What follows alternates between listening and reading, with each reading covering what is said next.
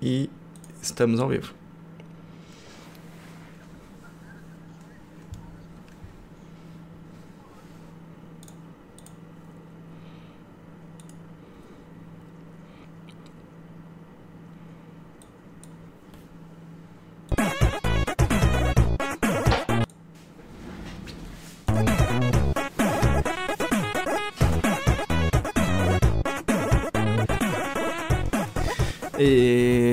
Estamos ao vivo e metade da musiquinha foi pro vinagre, porque tava no mudo. Por, por que, que você fez isso? Por que, que você faz tipo, Hoje tá muito bom, né? Hoje tá, a gente tá esbanjando muito profissionalismo, porque esse é o Saque, o podcast do Super Amigos. Eu sou Johnny Santos, hoje estou aqui com ele que está fungando porque não está muito bem do nariz, Guilherme Bonatti. Oi, eu já tomei antialérgico, mas acho que não, não, não, não seguiu o nome dele, não fez nada. Uhum. E estamos aqui com o Renato Nório. Olá. Botou no mudo errado. Olá, e então já que a gente está apresentando assim, é pela primeira vez eu tenho alguém para apresentar, olha só. É, olha Mar... só. Márcio Barrios. Olá. Olá. Olá, Márcio, é tudo aí. bem? Olá, tudo bem? Eu tô impressionado com o bigode do Honório aqui. Curtiu? Eu tô cultivando Caraca. ele tem uma semana. Não é uma semana, que semana passada você já tava com esse bigode. É, então, obrigado por reparar. Sim, é, é, esse é o podcast especial pra gente falar de bigodes. E eu hoje, inclusive, eu limpei o meu, que era só uma oh. sujeira até hoje cedo. Um, e estamos aqui hoje nesse podcast de indicação, recebendo o Márcio depois de muito tempo, e num saque. Olha só. Um, então, acho que a gente pode ir direto para o nosso bloquinho.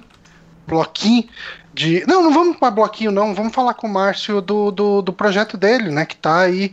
uh, agora está inclusive com, com os rolês de, de financiamento coletivo até. Não, tio, todo dia tem uma merda? Tem, tem, tem. A gente vai falar dele, mas vamos falar antes do seu projeto. Ah, tá. Rapaz, que loucura. Como que tá sendo o Meu projeto solo? chama Bárbara. a pequena filhota é meu projeto. É aqui que eu estou usando todas as minhas energias, mas quando sobra um tempinho, eu gravo meus pod... meu podcast solo. Eu segui carreira solo por divergências musicais. E é o Márcio com três As e acho que todo mundo que acompanha o saque já tá ligado nessa brincadeira aí. Eu hum. vendi muito mal o peixe, né? Porque eu tô com coriza. Hum, tá todo mundo bem, né? E aí, quando eu tô com coriza, eu não consigo explicar as coisas. Né? Eu também. Eu, eu, eu, tô muito feliz de não ser mais o site do Márcio. Porque se a gente tivesse junto apresentando alguma coisa, ele mandasse eu apresentar o que é o Super Amigos e eu falasse assim, ele ia estar tá me xingando. Mas com agora certeza. ele só pode xingar ele mesmo. Com certeza. Não, pera aí, é, eu tô. Cara, vai ser foda falar. Eu escolhi o pior dia pra participar mesmo, porque meu nariz está. Eu, eu vou botar no mudo aqui que eu vou espiar. Top. Fala, fala, fala Bonatti, o que, que é o Márcio? Explica as pessoas, por favor. ah, vai, Bonatti. Não, agora você precisa explicar. O né? Márcio é um ex-integrante do site que não consegue colocar no mudo pra espirrar, mesmo quando ele fala que vai colocar no mudo pra espirrar. Excelente, esse é o Márcio. O Márcio é, é, é, é, o projeto solo do Márcio, olha só. Quem, quem diria que ele grava podcasts sobre temas que ele já gravou em outros podcasts, só com outro nome agora. Caralho. Caralho, não consigo parar de espirrar. E sabe quando fica aquela coceira no céu da boca? Acho melhor você parar, que senão eu vou continuar, cara. Ai, caralho. Não, continua aí que tá bom, tá bom. Ai, tá bom? Uh, você já lançou Márcio... quantos programas solos fora dos Super Amigos como Márcio, Márcio? Márcio. Caralho, difícil esse... Como Márcio, tô... Márcio. São 12 até agora, 12 programas. Mas fora dos Super Amigos já foram quantos? Que você gra... Alguns estão aqui ainda, de reféns. Puxa, não faço ideia, cara. Caralho. Pergunta, faz pergunta difícil. Saiu uma semana do site. Pois é, pois é, Mas os últimos, mas os últimos ele, ele falou de algo que a gente vai falar hoje aqui, que ele falou de God of War com spoilers. Uhum. Mas, é, mas ele, na verdade, ele não consegue falar sem spoilers. Então ele fala que teve um programa sem spoilers, mas assim, né? Soltou spoiler recheado aqui spoiler. a colar, recheado. ah, vai. Porque ele me deu vários spoilers, especialmente no grupo do WhatsApp, esse maldito. Ah, Mas agora eu, eu, eu comecei a escutar, ainda não terminei, comecei a escutar o com, com spoilers. Cara, e... eu tomei eu tomei o spoiler semifinal hum. do God of War tentando pesquisar no, no Google como que escrevia Atreus. Eu queria só ver se, tipo, tinha dois T's ou alguma coisa assim, hum. porque eu ia escrever para alguma coisa. Eu escrevi Atreus, aí, tipo, o, o autocomplete do Google. Atreus é. Fulano. Tal pessoa. Fulano. Eu falei, Puta, que vacilo. Da... Foi muito vacilo, cara. Muito, muito vacilo. Foi, foi o Márcio que completou isso no Google, inclusive. Foi, ele tava soprando pro Google. Eu dei uma ah, gafa. Isso aí, isso aí nem é spoiler. Eu dei uma gafa foda, porque eu, eu fiz um videozinho, né, da pauta, falando, olha o tamanho dessa pauta. E era a primeira coisa, assim, eu fiz um glossário de todos os, os personagens que aparecem no jogo. E tava lá, Atreus barra. Nossa. Aí um cara mandou assim, caralho, velho, faz cinco minutos que eu terminei o jogo, senão eu ia ficar muito puto. Eu, nossa, eu deletei o post na hora. Márcio, nem pra dar um blur, pra só mostrar que tá gigante, mas sem a galera ler a pauta inteira. Não, pra que isso? Pra que isso? É, é, é, isso é o Márcio, acho que resumiu. É isso aí, esse é o Márcio. É isso aí. Ah, mas você tá com financiamento agora no Apoia-se, né? Ah, sim, né? Eu quero ganhar dinheiro. Só os Super Amigos ganham dinheiro na internet? Não. Só nós. Também quero. Só a gente. Também quero. Inclusive, eu tô, eu tô ah, como se diz, prendendo todo o dinheiro aqui. Ele caiu ontem e ainda não depositei pra galera. Tá Olha só. Pra galera, pra todos os ouvintes, todo mundo vai ganhar dinheiro. Mas uh, vamos pro Todo Dia Tem Uma Merda? Então? Vamos. Hoje é dia do quê, Honório? Honório tá no mudo? Tá. Eu é estou, claro tá... que eu estou. Eu estava colocando uma musiquinha aqui pra gente e estava no hum. mudo. E hoje é o dia de. De que mesmo, Bonatti? É da cozinheira, Porra, cara. Porra, da mas, cozinheira. Mas tá difícil, cara. Tá muito difícil o programa velho, hoje. Eu, eu, esqueci, Caralho, porque. A gente não vai sair da introdução nunca. Eu tava muito não, concentrado nunca, no que era. A gente tá preso. Eu tava muito concentrado na merda do dia de ontem, que era muito mais legal. Mas hoje é dia da cozinheira. E e é assim mesmo, cozinheira, é feminino, não é tipo. É da cozinheira, porque é... obviamente quem criou esse dia pensou que cozinheira é uma profissão para mulher, né? É. Que, é só então, mulher que, tem, que a mulher tem que ficar na mas, cozinha. Peraí, mas será que não tem o dia da cozinheira e do cozinheiro? Eles dividiram. Ah, que merda. Não sei. É, porque o cozinheiro eu não queria as regras. é o chefe, é o chefe. É o chefe. É, é, engraçado ter o dia da cozinheira porque todo mundo fala que é o lugar, um, um, dos ambientes de trabalho mais machistas, né, que existem é cozinha, cara. E aí ter o dia da cozinheira Tá é. da cozinheira, mas é, quando eu procurei diretamente no Google, fala dia da cozinheira ou do cozinheiro. Ah, alguém corrigiu isso depois, então. Ah. Alguém corrigiu. Olha, provavelmente. Como é que, como é que são... Mas ainda bem que estão corrigindo. Como é que são os dot, dots culinários de vocês? Qual é a melhor coisa que vocês fazem na cozinha? Comer. Eu sei, eu sei que aí a gente tá falando de cozinheiro e cozinheiras de profissão e tal, né? Mas... Uhum. Mas. Além de comer, Bonatti. Que idiota. E não vai me falar ovo frito, tá? Porque ovo frito. Quem fala, quem fala eu faço um excelente ovo frito. Cara, não, velho.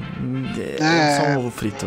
Errou na vida, é, né? É porque é, se você não faz um excelente ovo frito, você nem tenta o resto, né, cara? Então, não, calma, você tá falando groselha, é difícil fazer um ovo bem feito. Ah, é, tem, tem tipo, é? é? que fazer um excelente ovo frito é, é, é muito coisa de Masterchef, né? Pra colocar não, um queijo. Eu, não, eu não tô falando ovo puxê que parece o, o Não, ranho. não, mas eu lembro que, teve a uma... no final veio molinha assim, Ai, ó. Muito nojento esse ovo aí, único... velho. Esse ovo é tipo único, o, o único Masterchef que eu assisti, uma das provas eles tinham que fazer é, várias formas de ovo frito lá, de várias formas de ovo na real, e tinha uhum. o ovo pochê e tal, e teve o ovo frito e tinha assim, o ovo frito ele não pode ficar com aquela crostinha em nenhum momento. Ele tem que ficar numa cor mega uniforme. Tem, cara, é demais, no lance velho. ali do chefe é muita, é, é, muita frescurinha, cara. Tipo, não pode usar espátula para fazer omelete. Tem vários, várias cara, tretas. Eu, eu mando bem na cozinha. Modéstia à parte, eu mando o bem. você cozinha só, bem, eu tenho que Só que tem uma parada que é impossível para mim fazer, que é omelete. Quando eu vou virar, eu destruo o omelete. Eu não consigo Pô, fazer omelete. Mas você não usa o esquema das. Da, pra, eu sei que é sujar mais coisa, duas mas panelas. duas frigideiras. Frigideira. Ah, quando, não. Quando tem tá fazendo... que fazer aquele esquema que você faz assim e o bagulho sai voando e vira, tá ligado? Ah, eu acho muito chique, cara. Você encaixar duas frigideiras e fazer assim, ele. O, eu acho chique. O meu avô. Caralho, tô dando duas panelas. O meu é avô. Chique, cara. O meu avô foi cozinheiro de uma dessas linhas aéreas, é, tipo assim, os primórdios da aviação aqui comercial no Brasil. No Zeppelin, ele cozinhava no Não, Zeppelin. Então, era muita coisa que era tipo bimotor, monomotor, essas coisas, sabe? Com. Sem ser turbina, bem antigo mesmo. E ele fazia as marmitas que ia no, no, nos aviões. E eram, tipo, marmitas muito diferentes do que era hoje, sabe? Ah, eram umas marmitinhas. Cu, cara. É sério, o Honório, ele, do jeito que ele falou, parecia que o avô dele tava lá no meio do, do bimotor cozinhando. Não, caralho, ele era, ele era cozinheiro, tipo, ficava lá no aeroporto e ele era cozinheiro de uma das linhas. Eu não sei qual é a, a, as empresas ele que Ele cozinhava marmita de piloto, é isso? Não, porque era pros passageiros, caralho, aviação comercial, é isso que eu tô falando. Ah, tá. Então, hoje, aquela cumbuquinha muito merda, é, hoje é merda, mas antigamente era uma refeição razoável, sabe? Uma coisa legalzinha. E aí ele era ah. cozinheiro disso aí. Não que, nossa, cara, tem um chefe, nem porra nenhuma do tipo, sabe? Ele era só, tipo, um cozinheiro disso aí. E aí ele uhum. fazia umas coisas, umas coisas maneirinhas, assim, sabe? Era, hum. era, era bem melhor do que é hoje em dia, com certeza. Mas, mas assim, ah. eu, de um tempo pra cá, um tempo pra cá, uns anos, eu comecei a querer aprender a cozinhar, né? E assim, o que eu faço, eu nada ficou ruim, saca? Eu faço coisas bem. Não, não, não, cara. Tem que fazer arroz, já, já fiz estrogonofe, coisinhas, coisinhas, cara. Não vale panela elétrica. Panela elétrica não, não, vale arroz. Não, cara, não, não é na panela elétrica. Eu, eu, não sou incompetente, falando sério. Assim, eu, não, eu não faço um prato gourmet, mas eu não sou incompetente na cozinha e eu reparei que eu gosto de cozinhar, saca? É gostoso, assim, é meio. Eu, quando eu vou cozinhar, eu boto um podcast e fico lá brincando de cozinheiro e é gostosinho. Eu aprendi que não é tão difícil você abrir uma receita na internet e seguir ela e no final ficar uma parada legal, saca? Eu aprendi a fazer molhos. Eu gosto de fazer molhos. Esses dias eu postei no Twitter lá, eu falei assim, que eu não consigo cozinhar, né, fazer a janta, o almoço, sem tomar uma biritinha. Hum, ah, parece que tomar pede, cerveja. sabe? Eu preciso tomar uhum. uma latinha de cerveja pelo menos, ou um vinhozinho. É Senão, mesmo. me dá um ciricutico, cara. Será que é alcoolismo isso daí? É... Eu acho que não. Uma, uma latinha não é, não. Não, porque normalmente eu acredito que quando você para pra cozinhar, assim, algo. Tá, parar pra cozinhar algo que não vai ser só um, um negócio rapidinho, normalmente vai ser, vai, na sexta ou no sábado. Então, não, de eu... boa, sabe? O quê? Eu cozinho todo dia, cara. Tem que fazer não, marmita mas pra mim, pra Mas você faz super pratos demorados todo dia? Normalmente você faz um frango, não é? é ou você cozinha coisa pra caralho durante o dia. É que eu já faço marmita por uns três dias, entendeu? Aí eu faço hum. arroz pra cacete, feijão, eu faço já um, um quilo de feijão. Entendeu? Eu faço mistura pra trazer. Eu já cozinho como seu pai e sua mãe, Bonatti. Não hum. cozinho mais como um garoto do como seu pai, sua mãe. Parece o Serra falando. Que merda é essa? é pesado isso, né? Como seu pai, ah, como sua mãe, como seu irmão, como. Como a Dona Maria. O que eu tô querendo dizer é que eu cozinho já como um, um senhor, entendeu? Não uhum. só no fim de semana. Ah, hoje é sexta-feira, eu vou fazer uma comida gourmet aqui que eu vi na internet. Eu já ah. sou eu já tô no lado triste de cozinhar, que aí já é por obrigação, tô... não por prazer. É, eu é cozinho é por prazer e sou feliz. É, eu, eu gosto de cozinhar, eu reparei isso. Foi isso que eu queria compartilhar com vocês. É, eu acho que a, a, coisa que eu faço que fica legal é uma receita de curry que eu peguei da Rita Lobo e mudei algumas coisinhas ali, ficou legal. Muito bom. Muito bom. E essencialmente é isso. Então, um, um grande abraço aí para todos os cozinheiros e cozinheiras deste Brasil varonil. E sem mais, vamos para. Vamos falar de, de indicação? Então? Vamos. Começar com o Márcio. Márcio, que você tá. Por que eu? É porque você é convidado. Tá. Você viu como mudou o programa? Antes era o host que começava. É. Então era o Márcio. Agora, agora... não mudou muita coisa, então é isso. Mas o host agora é humildão, é isso que eu quero falar. Entendi. Hum, hum, hum alfinetada. Hum. É, então, vamos lá. Não, não, aparece mais vídeo do que vai, tá indicando? Vai aparecer, vai aparecer. Não, você não sabe o que eu vou indicar? Pode ser uma surpresa. Eu posso te pegar de calça curta agora? Vamos, vamos ver, vamos ver. Que eu vou colocar eu... no Google rapidinho. Eu assisti a primeira temporada de Poderoso Chefinho no, no Netflix Kids. Nossa, isso virou, isso virou uma temporada, eu nem sabia. É que assim, é um filme, se eu não me engano, da DreamWorks. Posso estar falando uma grande asneira. E aí o filme fez bastante sucesso. Eu lembro que ficou em primeiro lugar na bilheteria nos Estados Unidos, babá. Eu falei, cara, que porra é essa? Um filme de um, bebê, um desenho de um bebê ficou em primeiro lugar e tal. E aí a, a, Netflix encomendou uma temporada, acho que são 12 episódios, um pouquinho mais. Episódios de 25 minutos. E, cara, fez sucesso essa porra. Parece que já vai ter a segunda temporada. E é muito bem feito. É, é um, a gente fala desenho, né? Mas hoje em dia é tudo em computação gráfica, essas porras, né? Uhum. Tudo computador. Mas o, o plot é muito interessante, assim. Porque é uma empresa que chama Baby Corp. E todos os funcionários são bebês. E aí o objetivo deles é que a, humanidade continue procriando, que os bebês sejam amados, sejam a coisa mais amada do planeta. Eles têm um infográfico lá que mostra a porcentagem assim, bebês são amados por tanto por cento da população. Aí em seguida vem cachorros, gatos, é, peixinho dourado, tal, tipo, uhum. e aí a, a meta dessa empresa é que os bebês sempre estejam em primeiro lugar no planeta como seres mais amados. Mas o poderoso chefinho, ele tem um rival que é o. Ô, Jéssica. É a Jéssica. Que é o Jéssica. Caramba. É o Jéssica. Como que chama o. O Butsicálico. é um veterinário que, okay. por algum. Que ele ama gatos e ele quer que a, a população mundial ame mais gatinhos do que bebês. tipo, Mas e aí parece, o cara... parece uma briga justa. É uma briga justa. E aí. E, e é engraçado, cara, que assim, é, eu acho muito errado as coisas que acontecem nesse desenho. Eu fiquei meio preocupado, assim, mas como a Babi ainda é tão pequenininha que ela não entende nada, eu deixo ela assistir, porque as crianças vão odiar os gatos, cara, porque todo episódio é um gatinho fofinho fazendo uma desgraça muito grande tentando incriminar os bebês, assim. E aí você fica com muita dó, assim, caralho, os gatinhos são legais também. O Johnny vai ficar incomodado se assistir, porque é um grande amante de gatos. Pois é. A, a Jéssica falou que é a melhor série de 2018. Mas assim, e, e aí eu, eu sempre falei isso no sax tal. Eu curto muito quando criam um mundo e ele tem várias regrinhas e conforme você vai assistindo, você vai se acostumando com essas regrinhas. Tipo, Harry Potter é assim, diversos é, Stranger Wick. Things, John Wick, né? Tem essas regrinhas. Eu, eu gosto muito de regrinhas. E aí eles têm, tipo, uma chupeta que é um teletransporte que quando os pais acham que eles estão dando a naninha de tarde, assim, ou de noite, ele põe a chupeta na boca e ele teletransporta pra Baby Corp. E aí ele tem, tipo, um time que são os funcionários dele, mas ele não é o dono da empresa. Ele tem um chefe lá que é um, um, é um mega, bebê mega presidente e é um bebê mó gordão, assim, que ele fica no andador e ele é insuportável. E ele quer demitir o chefinho.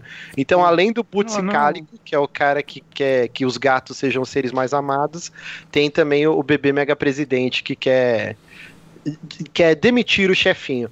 E aí ele tem um irmão que deve ser uns três anos mais velho, só que ele não fala a língua dos bebês já porque ele já virou uma criança. E aí eles explicam como que a criança esquece a língua dos bebês? Peraí, Johnny, a Jéssica falou junto e eu não ouvi. O que foi? Eles explicam como as crianças esquecem a língua dos bebês? Ah, é porque vai crescendo, né? Mas eu acho que eles não explicam, não. O irmão, hum. a Jéssica tá me corrigindo, o irmão dele deve ter uns 6, 7 anos. O... E aí, o irmão dele meio que vira um, um, funcionário freelance da Baby Corp, porque ele tem que ajudar o time a, a fazer as paradas. É, é muito legalzinho, cara. Assistam. Vençam tem... o preconceito, assistam pelo menos o primeiro episódio. Tem Mas no Netflix. Tem filme, no... não tem? Então, tem o longa-metragem e aí tem essa série que continua a história, assim. Hum, precisa ter assistido um pra ver o outro, não? Não, não, eu não assisti ainda o, o, o desenho Poderoso Chefinho, eu não assisti ainda. Hum, Só a série da Netflix. Mas é, é, muito engraçado, cara. É legal. Aí tem o bebê mais forte do mundo, que é do time do Poderoso Chefinho, que é um bebê assim que fica de fralda, só que ele é uma fortão. É, é como se fosse um. cara, eu... é tipo um time de bebês, cada, cada um tem a sua especialidade. Aí tem os, os trigêmeos que são, são detetives, aí eles têm os gadgets, e o Poderoso Chefinho que comanda esse esquadrão. Cara, é legal. É, parece tipo bobeira, mas é, é bem legalzinho. Assistam pelo menos o primeiro episódio. Maravilha, então aí, Poderoso Chefinho, a série, a animação. Quem, quem vai ver o primeiro episódio aqui? Ah, o Honório eu... tá tomando Yakut, então provavelmente ele vai. É, pois é. é então, Paladar infantil. Eu já. E... Eu assisti um, tipo, uns pedacinhos soltos, assim, mas é, que eu achei que Bom, ainda parece um pouquinho infantil tal, mas assim, eu não, não, Meu filho assiste esse porque eles foram assistir no cinema o, o filme. E aí, enfim, era só poderoso chefinho por um bom tempo em casa falando disso. E aí agora o meu filho mais novo tá assistindo o, a série. Mas assim, ele vê tudo solto, né? Vai, põe um uhum. episódio, depois pula, vai assistir Power Rangers, vai assistir outra coisa, volta para isso. Eventualmente Ah, mas o legal é que tem uma traminha. Tem uma traminha que vai se construindo e no final da temporada tem um, um, um, fechamento do plot, tem todo um cuidado de não ser tipo a maioria dos desenhos infantis, que agora eu tô assistindo tudo até, pô, Galinha Pintadinha, Mundo Bita, Macha e Urso, assisto essas porra todo dia.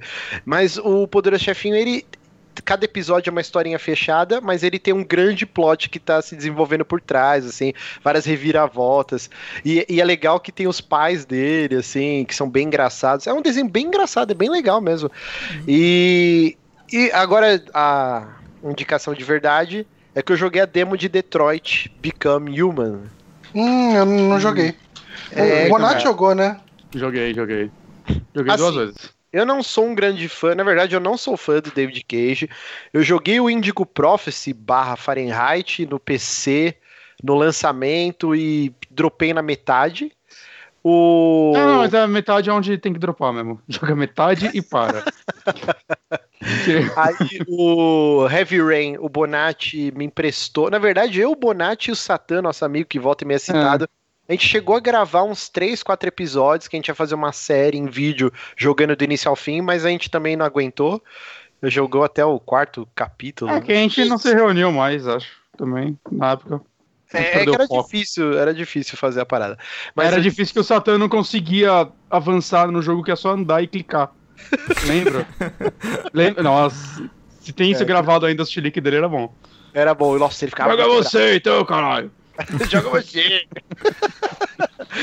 é, que mais? Aí o, o, Beyond Two Souls, sem brincadeira, eu não consegui terminar a demo. tipo, de ah, tão cara, merda eu... que eu achei, cara. Achei nossa, horrível. Eu acho o Beyond excelente. Sério, nossa, uhum. eu, eu, não consegui jogar a demo. Agora ele saiu na Plus, né? Eu vou ver se se sobrar um tempinho eu vou tentar de novo, mas eu achei uma bosta. Então, assim, apesar de ter gostado muito do que eu tinha visto de trailer, eu não tava com hype nenhum pra esse jogo. Aí eu baixei, junto com o beta, o, o stress test do Dark Souls, inclusive, quem tá assistindo ao vivo, amanhã, dia 11, libera aí, vai, o fim de semana inteiro vai ter stress test do Dark Souls Remaster. Verdade, tinha esquecido, né? Olha só, Márcio... Eu não vou fazer essa piada. As pessoas ficam nervosas quando traz choque de cultura pro negócio. Mas assim, é, ah, não, eu, eu baixei e ficou lá, encostado. Aí, acho que ontem, falei, porra, sobrou um tempinho, a Nenê dormiu relativamente cedo. Vou, vou jogar. E é uma demo que você demora 20 minutos para você terminar. Só que assim, depois ele te mostra um fluxograma, sei lá como chama, assim, e, e, ele não te dá spoilers do, do que você tem que fazer, mas ele te mostra todas as ramificações que poderiam ter acontecido naquele cenário. Então hum. ele fala assim, ó, você, é, você joga o cenário do Android. São três personagens de Detroit, né? Você tem a Cara, que é uma menina que ela tá na parte pobre de Detroit e ela é meio que uma dama de companhia de uma criança que fica implícito que sofre abusos do pai. Uhum. Não sei se esse trailer foi da Paris Week, algum Paris Games foi, Week. Foi. foi. Aí você tem outro personagem que eu esqueci o nome, que é um cara que tá liderando a revolução dos androides. E é, tem um outro personagem merda. que é um policial. Na verdade, ele, ele é da parte de negociador, né? Negócio de refém e tal. Então são esses três personagens que você vai é jogar. É confirmado que são só esses três? Confirmaram? Parece eu não acompanhei muito. Sim. É, parece que são, hum. são só os três e as três histórias vão se juntar em algum momento. Então nessa demo você só joga com o negociador aí. E aí você tá. E o que eu achei fascinante nesse jogo e que me vendeu muito bem, assim, tanto que eu vou pegar no lançamento, é que é tão rápido, sei lá, é 20 minutos, realmente, nem isso se bobear. E, mas é tão rico, ele te passa tanta coisa aquele cenário que eu falei, caralho, isso tá muito foda. Os gráficos são absurdos, meu Deus do céu, cara. Caralho mesmo. O God of War tá bonito, esse jogo tá umas 5 vezes mais bonito. É um negócio impressionante, caralho. assim. É, é, eu acho que é diferente, é diferente, cara, é, comparar os dois. Claro que é Não diferente. porque isso daí provavelmente vão ser cenários muito fechadinhos em si, né? E ele busca um negócio mais fotorrealista, enquanto God of War sim, sim. é um negócio mais estilizado e tal. Não, exato, exato. Mas é um jogo lindíssimo, é um jogo lindíssimo, uma riqueza de detalhes. E o que é legal é que ele não é um futuro Blade Runner, que é tipo uma parada que você não consegue nem é, conceber, assim. Ele é aquele futuro meio Black Mirror, que é daqui uns 5, uhum. daqui uns 10 anos, você consegue imaginar isso acontecendo? Na verdade, o jogo se passa daqui a 20 anos, né? 2038.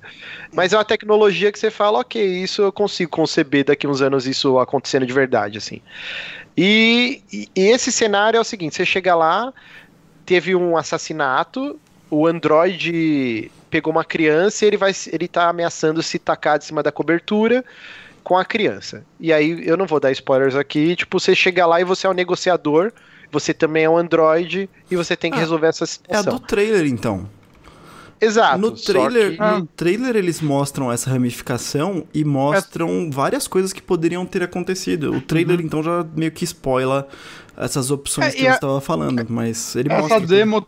É que é essa diferente demo tava na... É. Essa demo tava na BGS também do ano passado, acho que tava na E3, né? Ela essa demo, de certa forma, essa cena a gente já tá vendo aí pela internet há quase um ano, saca? E, e Até é um... achei estranho só lançarem agora pra, pra download. E vamos supor que seja um jogo de 8, 10 horas. É... Se você fizer só a história principal, né? Ele tem trocentas ramificações, é um, é um lance de 20 minutos. Então, ok, spoiler uhum, isso, porque é um negócio uhum. ínfimo, né? Mas eu gostei muito é, não só do lance dos diálogos, das ramificações, mas também como é feita a investigação. O, no Heavy Rain, cara, nossa, era insuportável a reconstitui reconstituição dos crimes. Nossa, você tinha que ficar clicando ele ficava andando tipo marcha olímpica, sabe? Quando o cara tá meio cagado, assim, fica andando tipo um pato. Reboladinha, né? que, você dirigia o personagem, que você tinha que apertar R2 pra ele andar. É, jogabilidade tanque. Era nesse não, é, tá bem melhor a jogabilidade. É, você reconstitui meio que no esquema do Batman Arkham Knight, assim, aí você vai vendo como se fosse uma visão de não VHS, mas um holograma, você monta a cena uhum. do crime, você roda a câmera, aí você tem alguns pontos de interesse que você tem que estar tá olhando de tal lado. Ah, o cara tá segurando um tablet quando ele foi baleado. Aí o tablet voa embaixo do hack, aí você sai do, da reconstituição, aí você vai lá e o tablet tá lá, entendeu? E uhum. ninguém da, da perícia se ligou nisso. Você acha uhum. a arma do crime. E aí ele te dá uma porcentagem de tudo que você vai achando, vai aumentando a sua possibilidade de conseguir ter sucesso. Isso eu não gostei muito. Tá, eu, eu acho, eu acho que seria bem mais legal se não mostrasse a porcentagem. Se fosse um negócio muito. Ah, é um jogo. Por, porque você dá a resposta pro cara, assim, quando o cara fala um negócio, você dá a resposta, na hora você já tem o seu feedback de alto, indo pro caminho certo, saca? aí eu acharia muito mais. Provavelmente vai ter uma forma de desligar isso, mas eu sinto que o jogo tá sendo balanceado para isso, então não vai ser tão legal só. Mas ah, eu acharia eu muito mais legal se você tivesse como saber se você tá avançando ou não, pela reação do outro, pelas expressões faciais do outro, pela, saca, tipo de respostas, e daí você tivesse que deduzir, não, eu acho que eu tô indo no caminho certo, eu acho que seria um caminho mais interessante, mas, bom, é assim que eles estão é assim, fazendo, assim, beleza. Os jogos David Cage não tem essa, entre aspas, né, caminho certo, porque no Heavy Rain, se morrer pro personagem, você continua jogando, uhum. e você vai ter um final que não é tão legal, igual se tivesse um sobrevivido e tal, mas é, assim, não existe chance de caminho certo. Tipo Until Down, então. E, e, é legal que aumenta o replay. Então, eu acho legal, para mim, que não. Por exemplo, Walking Dead, o próprio Mass Effect, eu nunca joguei como Renegade para ver como era. Eu não gosto de tentar ficar quebrando o jogo e ver todas as possibilidades possíveis. Aquele uhum. é meu caminho e eu zerei assim, para mim o jogo é assim. Mas eu acho que não mostrar a porcentagem não influenciaria isso. Ia Influencia, um... porque ele bonifica quem perdeu tempo de explorar. Porque ao mesmo ele. Isso eu achei também interessante. Não, não mas eu não tô falando que não deveria.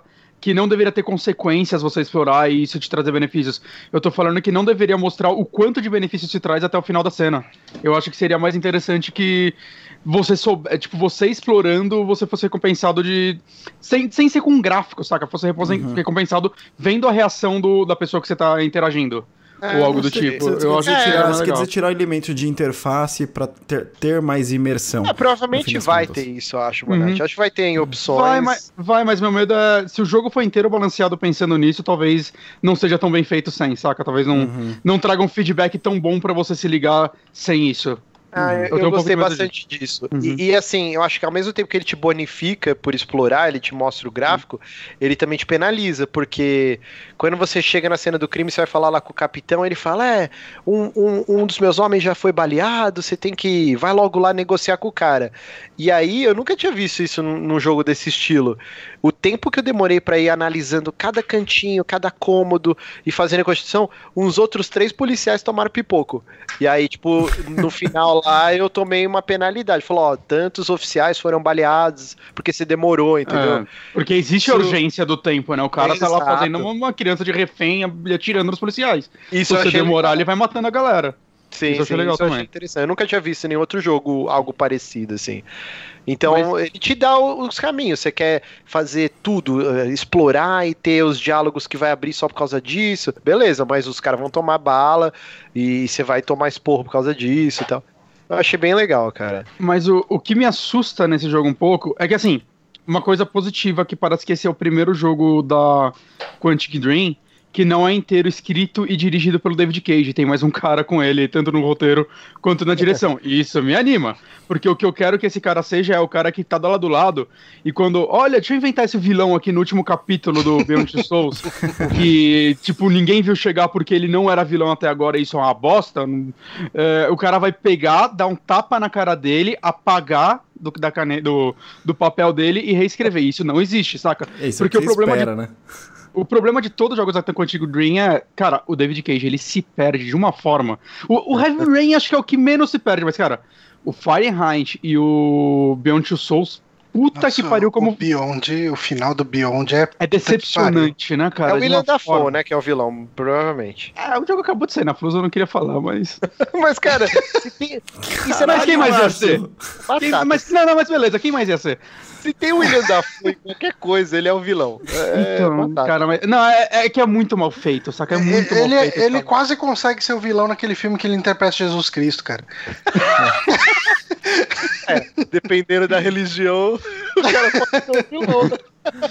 Mas então, é, mas ao mesmo tempo que me preocupa é esse personagem que ele é o cara que tá na revolução, o, o Marcos, né? Pelo que eu tô vendo aqui, nome de hum. personagens, é o Marcos, acho. Que, cara, a impressão que eu tenho é, esse é o personagem que o David Cage tá escrevendo e não tá deixando ninguém meter a mão, cara. Porque é ele que no final do jogo vai ser uma revolução mundial com tiroteio, um negócio assim, tipo, meu Deus do céu, cara, eu só queria uma, uma história mais fechadinha e pessoal, não... Ele... Sabe Esquadrão Suicida? Que eventualmente você olha que aquele bando de bosta tem que salvar o mundo e você fala, por que eles estão salvando o mundo? Isso não faz sentido? Saca? Aquele final é a coisa mais David Cage que um filme de herói poderia ter, na verdade todos os filmes da DC acabam, parece que sendo co-escritos pelo David Cage, mas. Cara, eu tenho certeza que esse jogo, desde o primeiro trailer eu falei, isso vai ser um, um, jogo incrível de histórias pessoais, assim, mais humanas, e que no final vai descambar pra um, um merdalheiro foda. Eu tô com muito medo disso, cara. Eu tô torcendo para que esse outro cara, na verdade são outros dois caras, né? Um outro cara co-escrevendo e outro cara co-dirigindo, sejam duas pessoas que estejam lá só pra, tipo, dar uns tapas na cara do David Cage, cara. Porque eu não. Puta, cara, acerta, acerta nenhum, cara. Que pelo amor de Deus. É, vamos ver. Eu, eu vi potencial. Eu também, eu tô eu empolgado. Eu vou pegar o lançamento. Johnny também. não jogou ainda, Honório também não? Não, ainda não. Não. Cara, joga, é bem curtinho, que nem eu falei. Depois ele te dá a opção de, de fazer o replay da missão e escolher outros caminhos e tal. Eu, eu não quis, já até desinstalei, porque uhum. eu, eu, pra mim eu obtive sucesso. Hum. Mas é um, ah. um, jogo que eu, que eu vou não. pegar no lançamento aí. E eu espero que o David Cage faça nesse o que ele. mais do que ele faz de melhor, né? O Johnny o Johnny também jogou todos os jogos dele, né? Eu não joguei Fahrenheit. Ah, tá. Tá, mas levando em consideração os dois últimos, acho que os melhores momentos, tanto do Beyond Two Souls quanto do, do Heavy Rain, são os, sei lá, das pessoas vivendo, né? O Beyond Two Souls tem um capítulo muito legal que é de você cozinhando só para um encontro seu, cozinhando e se arrumando uhum. para um encontro seu que vai na sua casa. É um capítulo lindo, saca? Muito legal que vai mostrando a relação dela com o, o fantasma, né? Uma parte mais sobre. Até sobre ele ter ciúmes dela. Sim. E ela tentando ser uma pessoa normal. E é um capítulo lindo, saca? Até a parte também do, do inverno, né? Assim como da Last of Us, a galera adora fazer ótimos capítulos de inverno, né? Que é um capítulo muito triste. O, o Heavy Rain tem as partes que é só você tentando ser um bom pai. E eu acho que esses capítulos funcionam tão bem, cara. Eu espero que esse jogo tenha micro-histórias assim, seja mais focado nisso e menos no que ele não consegue acertar uma vez na vida. ok, justo aí, é demo, então ainda está no ar lá, demo de hum. Detroit. É muito uh, legal. Vou, muito eu vou baixar e vou jogar, agora que eu tô de férias. O jogo lança, o jogo lança esse mês, né? mês, né? Dia 25 de maio. Caramba, então. já? Já. Ah, então talvez eu já compre o jogo, o jogo direto. Não sei. Ah. Um escuro. Aí odeia a demo. Tipo... Ah, não, mas eu gosto das coisas do David Cage, então. Eu acho que o Johnny vai gostar, assim, acho difícil ele não curtir essa, essa é, esse é. estilo de jogo, né? Uhum. Eu falo isso porque a gente gravou um podcast de 3 horas de Beyond Souls. É verdade, isso aconteceu na época do uhum. Drink and Play. Uh, mas, enfim, próxima indicação, eu vou falar um pouquinho aqui sobre a Gretzko, que hum. eu estou assistindo, que é um animezinho. Cara, ele, ele é too real, sabe? Tipo. é. É. Ele tem. Cara, eu tive uma experiência bem interessante que eu assisti uh, alguns dos episódios na semana que eu tinha pedido demissão. E, e foi, de certa forma, catártico, assim, em algumas coisas. Mas, para quem não conhece, não sabe do que se trata a Gretzko, é, ele é um anime feito pela Sanrio, que é a mesma empresa que faz Hello Kitty que é uma menininha, uh, é um, um, panda vermelho, né? Acho que é esse o nome da raça. Não faz sentido essa porra. É um... Parece uma raposinha. Não, ela é um panda vermelho. É, não sei. O... Mas o panda vermelho é um animal que não faz sentido. Sim, sim. Não, ele não é um panda, nenhum, essa porra. Nenhum. É, ele parece uma mistura de gato com raposa, com. É. Enfim. Mas ela é um panda vermelho, que é um animalzinho mega fofo, e ela é uma menina que trabalha na contabilidade de um escritório ali. Boring. E ela trabalha para um. Assim, ela tem um chefe que é um porcão que fica mandando ela. Ah, serve o café. Você tem que servir o café porque mulher tem que servir o café pro homem. Quero café. Ele, ele, é muito machista. Cara, é, é um chefe extremamente machista. Ele pessoal... dá um gole e ele fala: o café tá ruim. Aí o cara vai reclamar com ela ele fala: Não, porque pior do que uma mulher incompetente, sou uma mulher competente. Cara, ele é muito escroto, cara. é muito escroto. E, é. e, assim, a situação no trabalho dela, cara, você consegue identificar boa parte das pessoas que trabalham com você. Tem a pessoa fofoqueira, tem a pessoa puxa-saco, tem a pessoa. Cara, tá todo mundo ali, sabe? Tipo, uhum. é, é, é um cenário de escritório. Sim. E essa menininha, toda meiguinha e tal, ela extravasa indo pra um karaokê ou até pro banheiro do escritório mesmo e cantando uns black metal.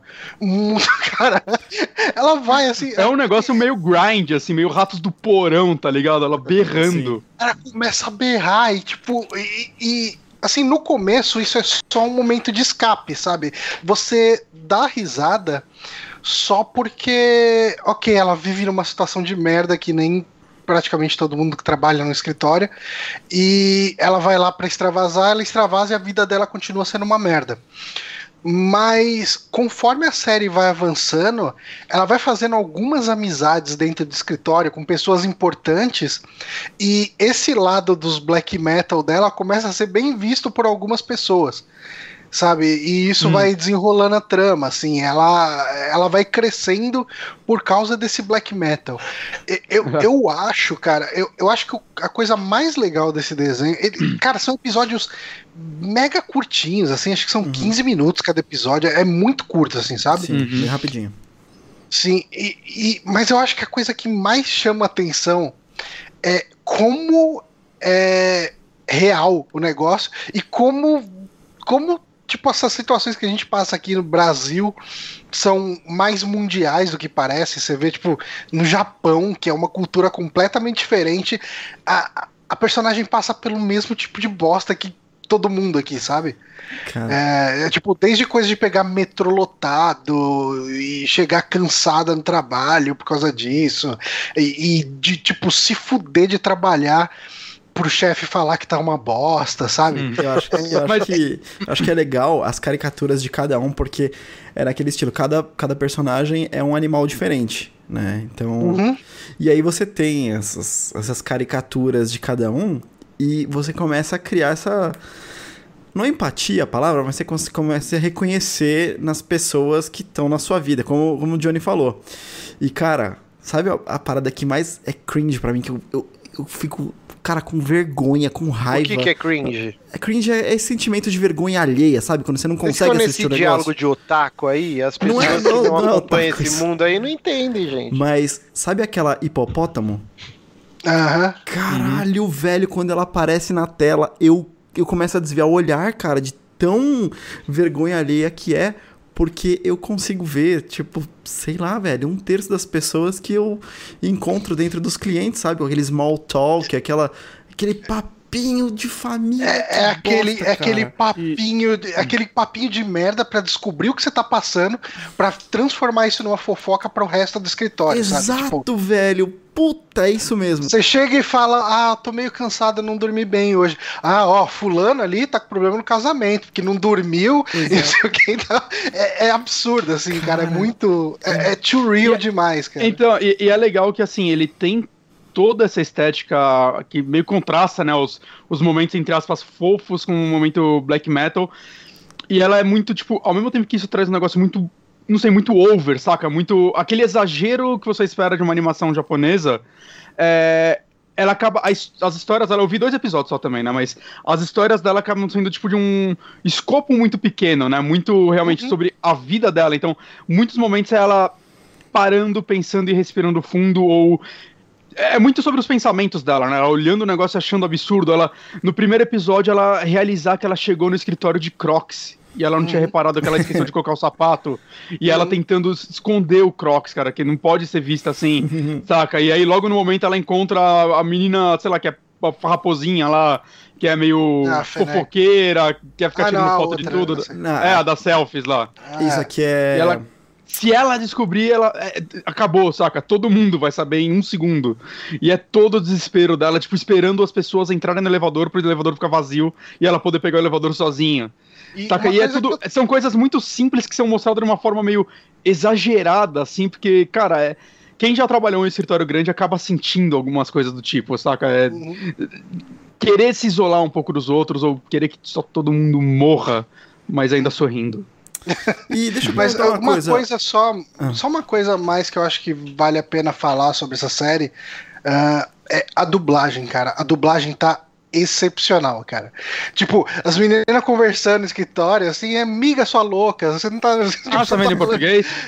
Tô. É, cara, a dublagem em português tá muito, muito eu quero, Eu quero ver como fica. É que eu vi em japonês porque quando as partes cantadas, eu sei que quem dubla é o diretor dos episódios, né? Então. Normalmente quando então, alguém grande. Não, mas tá a música é... não tem dublagem. Ah, ah tá. tá. Mantiveram. Tá isso. Mantiveram, mantiveram Esse... original esse daí pode ser que ver dublado seja até bom pra gente, né? É, é, o tipo de negócio que talvez a adaptação ajude ainda a ficar mais uhum. pessoal pro brasileiro. Não sei como foi feita completamente a tradução dele, né? É, mas vou, talvez ajude. Vou mudar, vou mudar. Eu tô vendo o áudio original também, mas vou mudar pra, pra português. Eu nem vi que tinha dublado. E onde vocês assistem isso? É Crunchyroll, esses negócios Não, de Netflix. otaku? Ah, é do Netflix? Ah. ah, é, agora que eu vi aqui, é que tá escondido atrás do Johnny. Por conta desse layout maravilhoso. Esse layout maravilhoso. assim, mas, cara, eu recomendo muito, assim, acho que são 10 ou 12 episódios, não sei, mas tudo mega curtinho. Uhum. Uh, uh, e, tipo, se no começo ele pega por causa desse lance de você identificar situações de escritório, uh, depois ele vai criando algum arco, sabe? Tipo, ele vai meio que tentando mostrar alguns personagens, por que, que eles são daquele jeito, sabe? A, aquela, aquela menininha lá que tira selfies e, e uhum. é, tem uma hora que elas conversam e tal. Ela fala: Ah, você tá conversando comigo, mas ninguém gosta de mim porque eu sou puxa-saco, mas eu não ligo de ser puxa-saco, sabe? Tipo, é ela foge do trabalho assim. desse jeito. É, e, cara, tem uns arcos de tipo a Gretzko querendo virar, querendo arrumar um marido rico para ter que parar de trabalhar, sabe? Tipo, eu não quero Ai. mais trabalhar, eu quero só um marido rico. Ai, é, cara, as situações são muito engraçadas. Assim, é um The Office Bad Vibes. É o The Office Bad Vibes. Mistura The é. Office com Bojack Horseman. É tipo isso. Eu acho que, que funciona assim. Uh, Próxima indicação, Honório? Soismi. É, Bom, eu estou assistindo uma série também Netflix, mas acho que também é no mesmo esquema que é só distribuído, alguma coisa assim, não é, não é uma produção totalmente Netflix, naquele esquema de o que é original o que não é, né? Que se chama Lost in, Lost in Space, ou Perdidos no Espaço, que é uma, uma série de ficção científica, onde você acompanha uma família que são os Robinson, que eles estão em uma missão de colonização de outros planetas. Então. Eu assistia com a minha mãe o original, hein? Cara, então, eu ia falar. Ele tem o original, que é lá de 65, 66, 67, é uma série. É, cara, bem antigo, eu até tenho uma imagenzinha para mostrar aqui. Senhor Smith. Esse um eu nunca cara insuportável. Esse eu nunca vi, né? Mas eu vi o filme de 98 que é, é com o Joey Tribbiani. Que tem o Matt LeBlanc. Matt LeBlanc. Tem o... Como é o nome desse outro cara? Gary Oldman. E o resto eu não sei quem é. Esse filme é ruim, né? Depende, Sim. do ponto de vista. Eu tenho uma nostalgia muito boa por esse filme, eu adorava. Eu, eu assisti, eu achei eu tinha certeza ruim. que você gostava na área. Cara, tem uma, tem uma cena, tem uma cena animal que eu, re, eu revi essa cena. Eu procurei Lost in Space para saber da série do Netflix. Eu nem reconheci por conta de conhecer com o nome em português, né, a, a, a antiga. Então eu coloquei Lost in Space e aí veio a cena de ação com o Matt LeBlanc. E aí bateu uma nostalgia tão absurda que eu já combinei com a minha esposa. A gente tá assistindo junto esse novo, que a gente vai assistir o filme na sequência. E, hum. cara, é muito legal que assim. Bom, você acompanha então a que família. Por que você odeia tanto assim sua esposa? Ela tá adorando, ela tá adorando a série. Eu não vejo porque ela não vai gostar do filme. Ai, ai, ai. Mas o que a gente acompanha é essa família Robinson.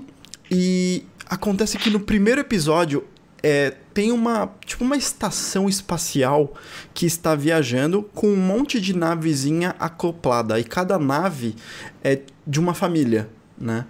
E aí hum. rola alguma coisa que já começa com uh, evacuação. As naves têm que abandonar porque está acontecendo alguma coisa né, nessa estação espacial. E eles já estão viajando há um tempo, né? E aí a família Robinson cai nesse planeta e eles têm lá que viver, cada episódio tem um desafio do episódio. Então no primeiro episódio eles caem uh, numa montanha, no alto de uma montanha, e a temperatura tipo é, congela tudo muito rápido, então a nave deles fica presa no gelo. É, e aí, enfim, eu não vou falar o que acontece nos próximos episódios, mas é, a ideia é que eles estão fazendo contato. Existe o primeiro contato alienígena ali. Eles, eles acham uma raça alienígena. Não exatamente uma raça, mas é esse robô que, assim, não é da Terra, né? não é terráqueo, mas ele é sintético, não é que é uma, né, um, algo orgânico alienígena. E aí o hum. Will encontra, o Will é, o, é a criancinha que está no pôster aí, encontra esse robô e ajuda ele e o robô começa cria um bonde entre os dois ali e aí tem todo esse mistério. Que de... eles, é funk? Ai, caralho, o Márcio tá, o tá agarrado nos o termos, bonde, nos termos internacionais hoje. É que vocês estão muito, muito inglês, gente. Então, eles criam um bonde? laço, um laço. É um laço de amizade, talvez, alguma coisa Aí, assim. tá vendo como você sabe como um é laço. português? É que só é difícil falar, né? Lembrar.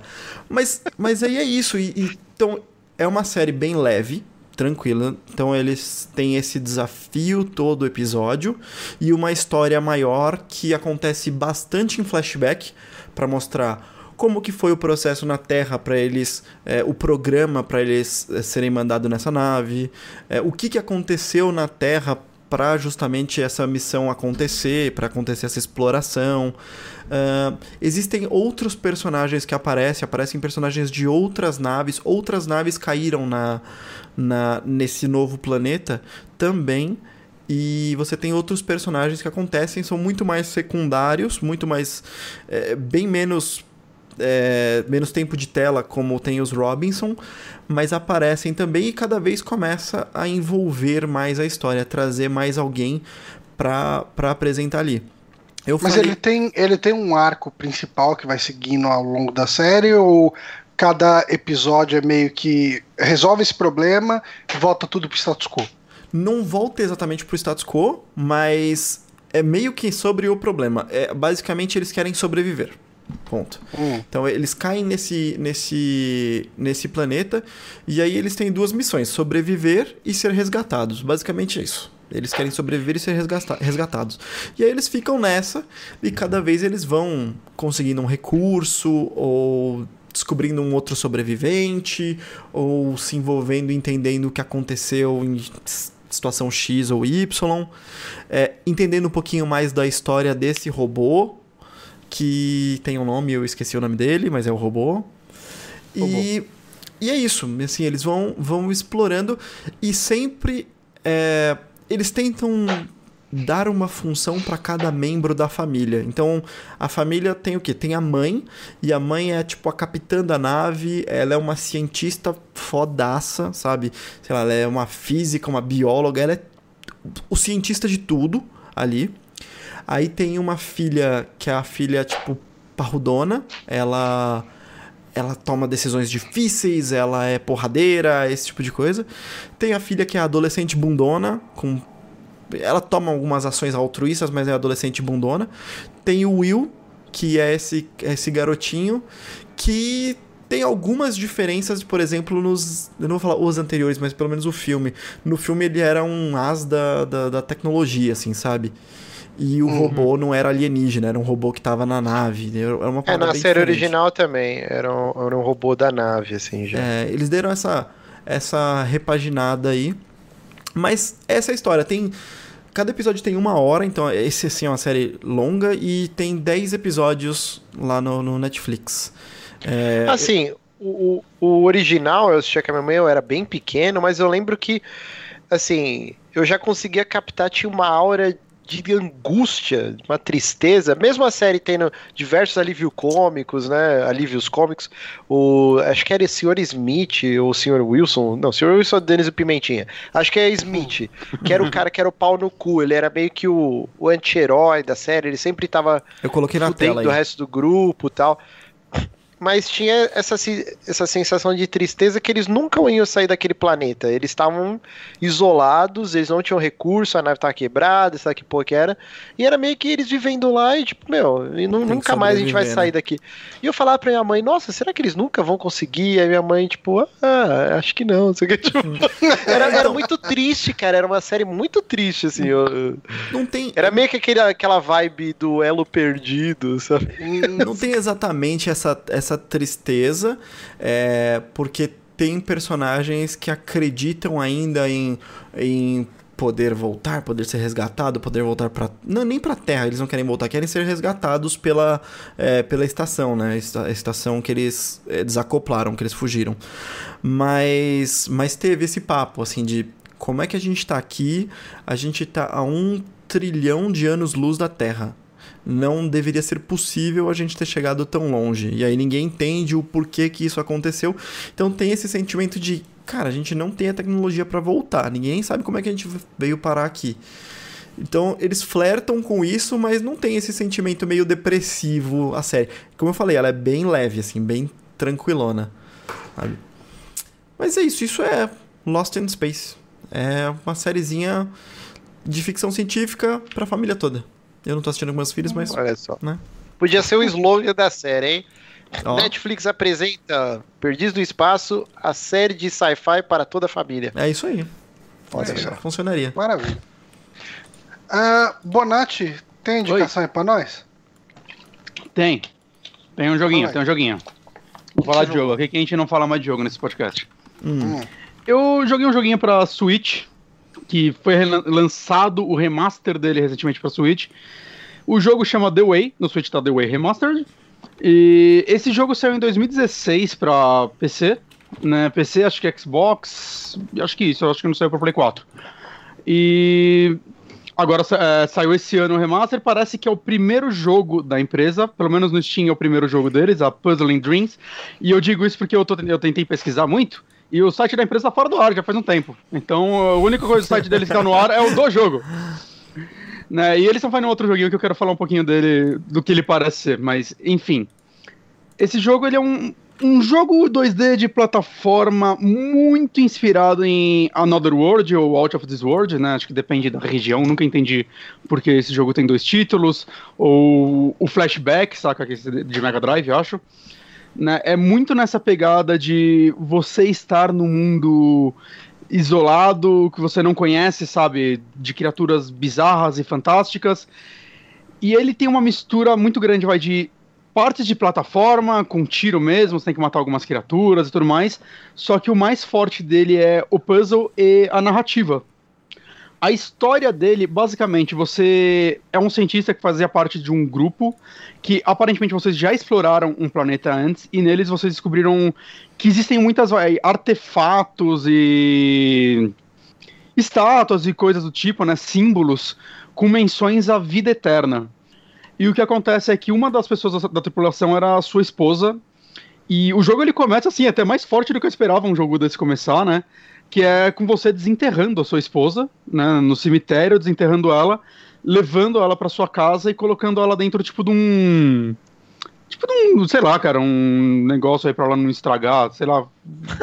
tá, li tá ligado? Com a geladeira, um isopor de cerveja. Mumificando ela? Não entendi. Mas, Mumificando ou congelando? Tipo, eu acho que eu, eu, eu acho que tá congelado. Para, para tá ligado no, no Batman, lá, onde o, o Mr. Freeze coloca uma a esposa câmera dele? câmera criogênica. Ah, é, isso, aí, isso, isso câmera. Aí. Deve ser uma câmera criogênica. Ele colocando nela, né? E a primeira missão é até bem interessante, que é o tutorial do jogo é você invadindo a base onde vocês trabalhavam para roubar uma nave para sair do planeta Terra, né? E ir para esse planeta desvendar os mistérios dele. Eu, né, eu, eu, eu vou ver um gameplay aqui, porque o Honório nem pra isso presta. É.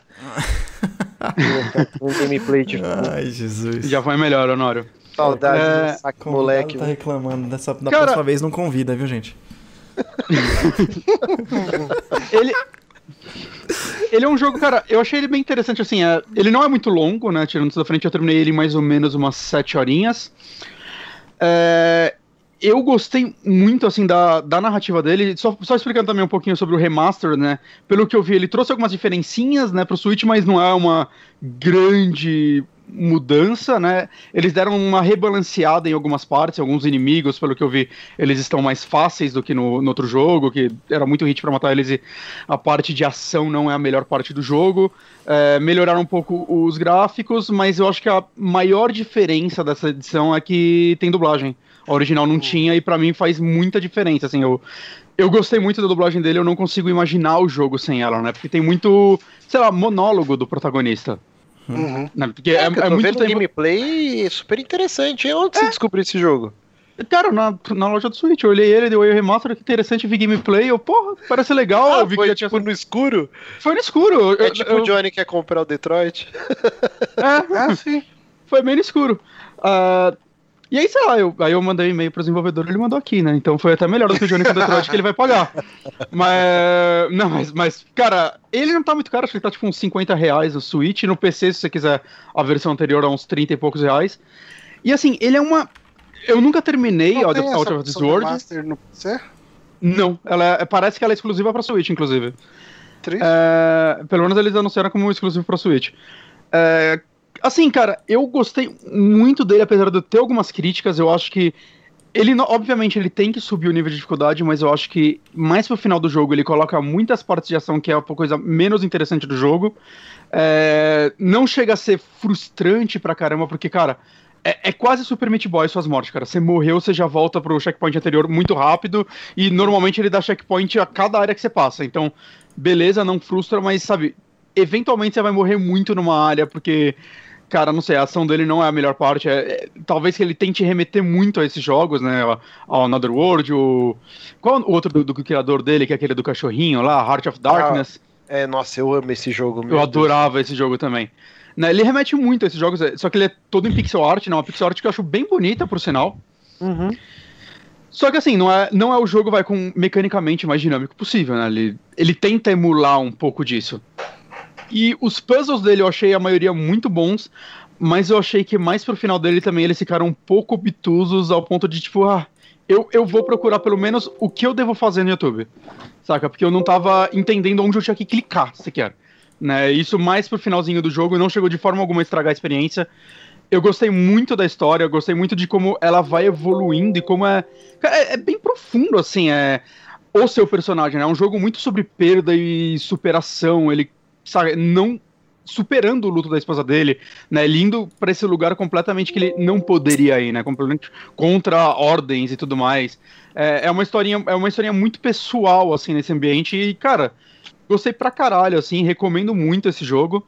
É, eu tava vendo essa empresa tá fazendo outro joguinho, eu queria comentar dele porque parece interessante, chama Unlucky 7.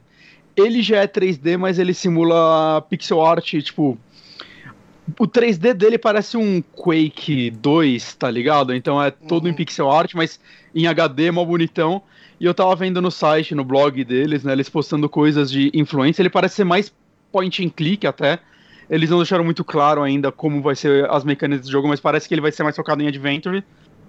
São sobre animais. É, pessoas em forma de animais, tipo o Jack Horseman, tem um termo hum. para isso. Antropoformia. E... Eu não sei falar.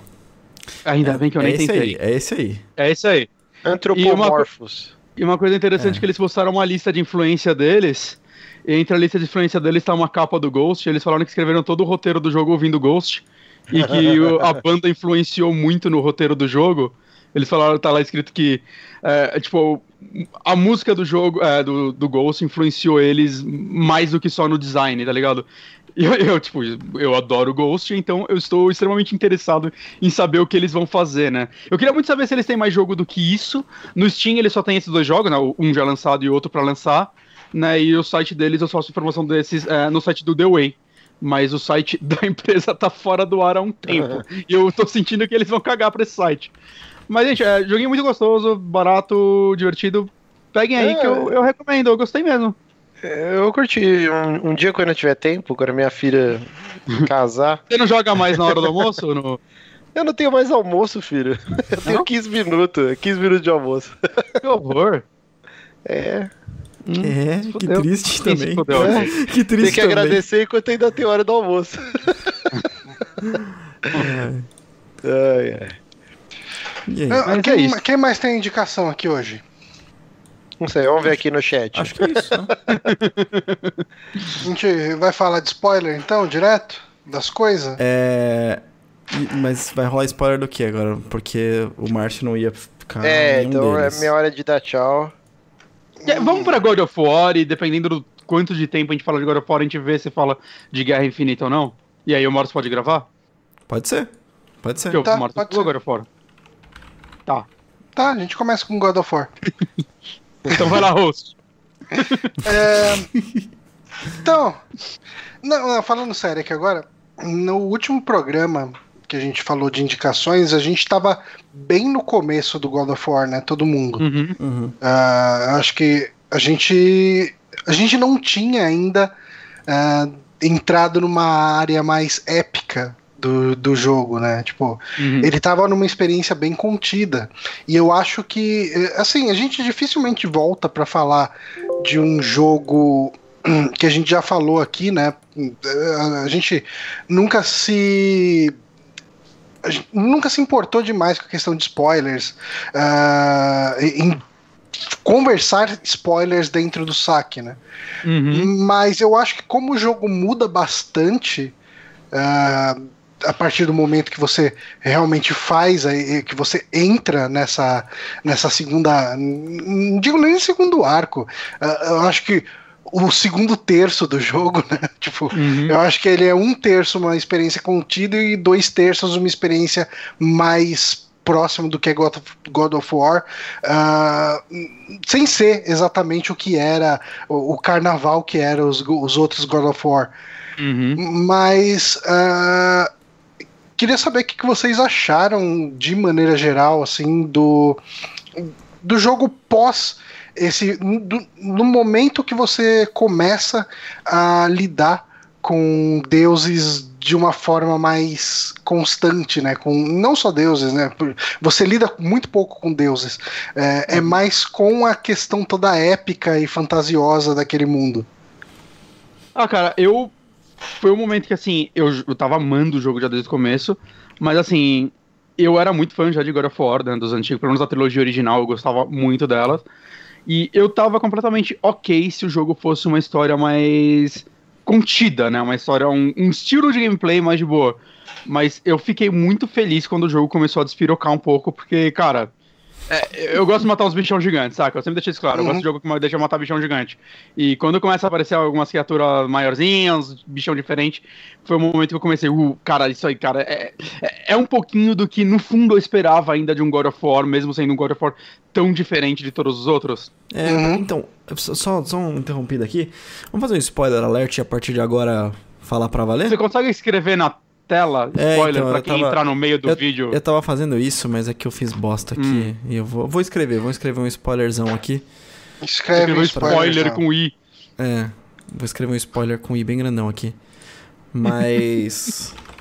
Galera, a partir de agora, spoilersaço mesmo, tá? Então. Fiquem espertos aí. Se você não, não quer spoiler de God of War, é agora é o final do cast pra vocês. Uhum. Uhum. Um forte abraço, obrigado por estar aqui até agora. Isso aí. Voltem depois. Via download.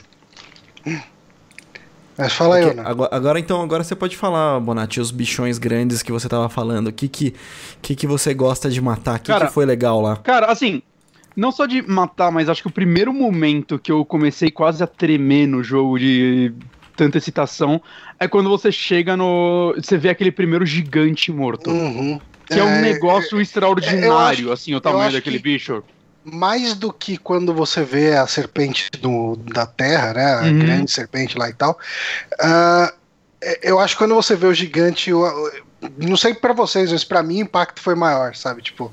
Foi, foi, foi é, absurdo pra mim. É, aquele gigante para mim é, era o que eu esperava de God of War, sabe? Tipo. Uhum. Ainda, ele, ele ainda ele ainda é do tamanho do joelho do Cronos no God of War 3. É o Cronos, acho. Uhum. Que te segura com a unha, assim. É um porte lindo aquilo. Mas. É, é, realmente foi um momento, tipo, cara, é, é, é, o tipo de coisa que só agora fora entrega, saca? Porque nem em Shadow of the Colossus os bichos são tão grandes quanto aquilo, de certa forma. Uhum. Uhum. É, o que eu mais, o que eu mais curti disso, e aí acho que quase dando uma fugida desse de, de falando dos. Mas ainda dentro de inimigos, eu uhum. gostei muito que os padrões. Como posso dizer isso?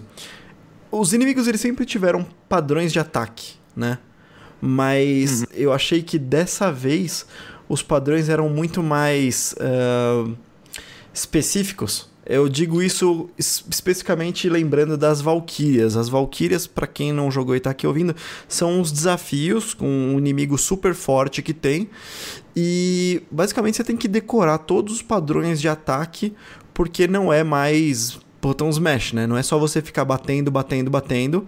Você tem que saber o momento certo de dar o counter. Se você fizer saber... botão smash, você não vai matar nenhuma Valkyrie. Exato, não, você tem que saber o momento de dar o counter ou esquivar, porque faz diferença. Não dá pra só, ah, eu dominei o counter, agora já era. Ninguém mais me acerta nunca mais. Sabe? Não, uhum. tem um monte de ataque que, quebra sua defesa ou quebra sua defesa e te dá dano ainda por cima, sabe?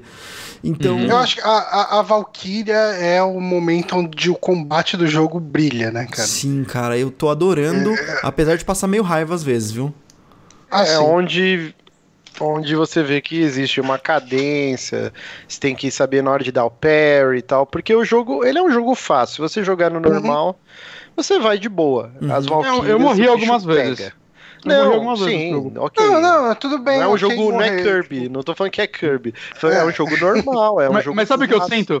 Hum. O jogo te treina pras Valkyrias. A Valkyria é completamente pós-game, saca? Se você fizer antes, provavelmente você não vai estar tão preparado para ela. Eu, eu. Porque o combate dele, eu acho que eu cheguei a comentar no, no último cast, me lembra um pouco o de Hellblade. Que é onde, cara, você não quer dar as costas pros inimigos, saca? Você quer saber onde eles estão por mais que tenha algumas indicações, né? Tipo, a setinha indicando se alguém vai te atacar por trás e tal. É, o ideal é sempre você ter tudo no seu campo de visão, é você saber a abertura certa de atacar, né? Isso daí você vê muito também naqueles inimigos de armadurona, que o machado uhum. não faz efeito. É, que o primeiro os... que eu matei desse, que é um que você tem que matar pra liberar um, né? libertar um dragão. É, é pra libertar um dragão. Uhum. E eu fui nessa parte muito antes do que eu deveria. Ele marcava acho que nível 5, 6 para mim. Ele me matava com um golpe e eu morri muitas vezes e quando eu venci ele foi aquela sensação, saca, Dark Souls, você matar quase de perfect. Uhum. uhum. E, é, cara, eu acho que tudo isso daí é um treinamento para que você, na hora das Valkyrias, você entenda exatamente o que é a jogabilidade desse jogo, Não. cara. Quando, quando você usa. Porque, cara, tudo nele é importante. O machado é importante pra caralho. É, as Blade of Chaos, que era uma parada que eu não esperava que esse jogo ia ter. E é incrível como ele tem, tipo, sei lá, na metade do jogo, né? Se fosse ter, eu pensava que ia ser a última coisa que você ia pegar. Inclusive, na hora que eu tava indo pegar ah, eu devo estar no final. E não, ainda tinha bastante jogo pela frente. Eu achei bem interessante como os desenvolvedores esconderam ela o jogo inteiro e como ela funcionou bem na jogabilidade atual do jogo. Uhum. Mas uma coisa que eu fui aprendendo principalmente mais pro final do jogo é como usar as mãos às vezes é melhor do que usar as armas. Uhum. Você investir mais em dar o stun no inimigo para usar a habilidade de. Não, né, apertar o R3 para matar ele na hora ou tirar um, é, um grande eu... dano nele. Eu tive um momento no jogo que eu comecei a usar as flechas elétricas, né? Uhum. E eu simplesmente esqueci das flechas de luz, usava só para resolver puzzle. E daí depois, assim, quando eu tava meio que no endgame, ali uh, em. Acho que é nível high, né? Que é o da, da névoa. Uhum. Uhum. Eu voltei pra ela, né? Pra flecha de. Luz. De, luz. de luz. Cara, você dá stun nos inimigos ajuda pra caralho. Então, né? o, o Atreus tenho... é o melhor é o melhor equipamento que um jogo já teve, cara. É. Aquele moleque é, é absurdo de quão bom ele, quanto ele te ajuda da metade pro final do jogo. Tem, um... Tem as habilidades lá que ele invoca os bichos e eu, eu é, usava duas, né? A dos corvos, elas eram excelentes com elétrica, inimigos mais fracos, você soltava eles e saía dando flechada e, cara, ele se virava sozinho, só que ele matava todo mundo e você nem precisava atacar. Mas em inimigo grande eu usava o javali, cara, que ia javali pra caralho e você ia atirando de flecha de luz. Uhum. Cara, esse inimigo da armadurona os últimos que eu fui encontrando, basicamente um ataque do Javali já dava estranho neles. Cara, eu, tá, cara tem, então... tem, um mundo, tem um mundo que é o, se não me engano, é o Muspelheim, que é um mundo só de desafio. Ele não é um mundo uhum. necessário para a história, que é o é o mundo é, de, fogo. de fogo, né? E o ele tem da também, né? Ele tem basicamente só arenas e no final tem uma Valkyria. E cara, eu já tinha terminado o game, eu não fiz ele no meio da história, porque eu me liguei que ele não era parte da história principal, e ele foi uma das coisas que eu deixei pro, pra depois do endgame, né? E... Era um equipamento foda. Cara, puta merda, velho. Ele me mostrou umas maneiras de lutar. Por exemplo, aquela hora que você tem um desafio que os inimigos regeneram muita vida, muita vida mesmo, que é meio que impossível você simplesmente ir batendo neles, que eu me liguei que eu não tava usando o cenário de tipo dar stun no inimigo e jogar ele para fora do cenário. Que aí é o insta-kill, uhum. né? E, uhum. cara, eu demorei muito nesse desafio, mas, tipo, muito mesmo para entender que era isso que eu precisava fazer, porque eu testei todos os equipamentos, todas as magias que eu tinha, sabe? Todas as runas. É, mas o, o stun com execução funciona bem nessa parte também. Não, não funciona. Não é o suficiente que são os brawlers, os é, grandões. Não, é, alguns, é, alguns, alguns não dá realmente. É, então, é, não, a maioria foi o stun com execução, mas quando chegou os brawlers, cara, eu fiquei só correndo por tipo muitos e muitos minutos até entender uma mecânica que eu não tinha aprendido durante todo o jogo, sabe? Teria uhum. facilitado muito a minha vida saber isso durante o jogo. E é essa, essa é uma das coisas mais legais, assim, o combate, o como ele é cadenciado, como você consegue é, consegue ter diferentes estratégias. Ah, é o, o, quanto ele ganha de profundidade lá pelo endgame, né? Sim, realmente. O, o Corey Barlog ele falou que o lead designer de gameplay de combate e tal o jogo da vida do cara é o Nioh, que o Bonatti adorou. Caralho. E... Nioh é muito bom. E o cara com certeza pegou muita influência aí, tanto da série Souls quanto do Nioh pra, pra fazer o combate do God of War. É uma hum. dança, né, cara? Quando você uhum. chega nos inimigos mais avançados. Eu, eu assim, eu fiz o final dele, e daí eu fui matar as Valkyrias. É, eu arreguei na última Valkyria, na Rainha das Valkyrias ali. eu ainda não fiz ela. É, eu, eu, eu lutei, joguei perdi, pro, mas não joguei mais. É, eu joguei pro Easy, eu falei, vou matar no Easy, foda No Easy, eu ainda morri umas três vezes pra ela. Caraca! É, ela é apelona demais. não, é, é que assim, é aquele tipo de batalha que você não pode vacilar. E daí eu falei, porra, eu já saquei todos os movimentos e todos os counters deles sabe? Mas daí, tipo, tem aquele dash que você dá pro lugar errado e você toma um golpe que te fode a estratégia inteira. E, e assim, ela tem muita, muita vida. Aí eu falei, ah, mano, tipo, não, beleza, vai, deixa eu deixar aqui no fácil. Tipo, a única coisa que muda é que você causa mais dano nela, né? É, eu acho que os padrões de ataque dela continuam iguais. Uh, mas você causar mais dano nela faz toda a diferença, porque uhum. ela tem muita vida, então o tanto de. O, o, o espaço que você tem para vacilar é muito pequeno. Uhum. Uh, então daí eu falei, ah, beleza. Tipo, matei no Easy, fiz o que eu queria no jogo, curti pra caralho, que foda. Uhum. Mas vamos falar um pouco da história dos eventos finais? Vamos. Vamos. E a, a, Atreus Eloque, e aí? Atreus é Loki e todo mundo. E meu queixo caiu. É, eu não imaginei que isso ia acontecer. É. É... Pra, mim, pra mim tava muito claro. tava muito claro. é por isso que eu fiz a pesquisa. Eu, sa eu sabia que ia ter alguma coisa com a mãe do, do Atreus. Porque ah, o fato de não ter mostrado ela, nem, sei lá, em memória, nem, sabe, simplesmente não mostrar a figura dela, eu falei, tem alguma coisa com essa mulher. Ela não deve ser humana, ela deve ser uma deusa também. Eu tava com essa teoria, que ela era uma deusa também. Aí, sabe que ela é uma gigante e. Cara, eu não lembro uma história de Loki original, vocês lembram? Ele é filho de um gigante com o quê? Com outro gigante, é isso? É, é, é que assim, não, ó, no Deus. meio do jogo, é com, quando com o Atreus dá o. Não, o Odin só... Não, não, não, era. Não, Odin, ele adota ele, né? É, é o Odin adota ele, isso. Uhum. Mas, mas, no meio do jogo, quando o Atreus dá aquele chilique e fica super arrogante, ele já, já fala que, tipo, ah, eu e você somos Deus, minha mãe, tipo, ele começa a menosprezar a mãe e o Kratos uhum. dá um esporro nele. Você não vai falar de sua mãe desse jeito na minha frente, moleque, uhum. isso aqui. Uhum. A mas... parte do Atreus fica insuportável. Sim, sim. Eu, eu mandei Agora... uma mensagem no nosso grupo nessa hora, eu falei assim, nossa, esse moleque tá querendo tomar uma na beça, né? Que, que uhum. babaca, né, cara? Ele foi de tão legal a tão babaca rapidinho. Agora, na mitologia nórdica, o Loki ele é filho da Fei, da Laufey, né, na verdade, o, o, nome que eles usam no, no livro, e o Cord Barlog falou que eles usaram o nome de Fei para não ficar tão na cara, e hum. com outro gigante que era conhecido como Farbout, o golpeador impiedoso, o que se você fizer um esforço dá para fazer uma alusão legal ao Kratos, né, tipo... Uhum. É, mas eram dois gigantes. E aí depois ele. É, é que aí tem diversas teorias. Algumas é, usam ele como filho do Odin, outras como irmão de sangue. Uhum. É aquele negócio. É mitologia, né? Tem várias interpretações. E, mas eu achei. Atreus também é um. É da. Esse da mitologia explica. grega, né? É, é isso ele é, fala até. Que é um uhum. guerreiro Mas espartano, eu não manjo nada. É. Um, é um guerreiro espartano que, enfim, era. É, ele não era tipo ele, ele era, era um excelente bruto, guerreiro mas né? é, mas ele não era só uma máquina ele era um cara que inspirava os outros guerreiros ah. sabe um cara que uhum. eles almejavam ser é, o Atreus ele mas... trazia alegria pra galera em volta dele Isso. também né eu, eu, cara, eu fiquei muito impressionado com esse, com esse final. Eu esperava um plot twist, mas não que fosse isso.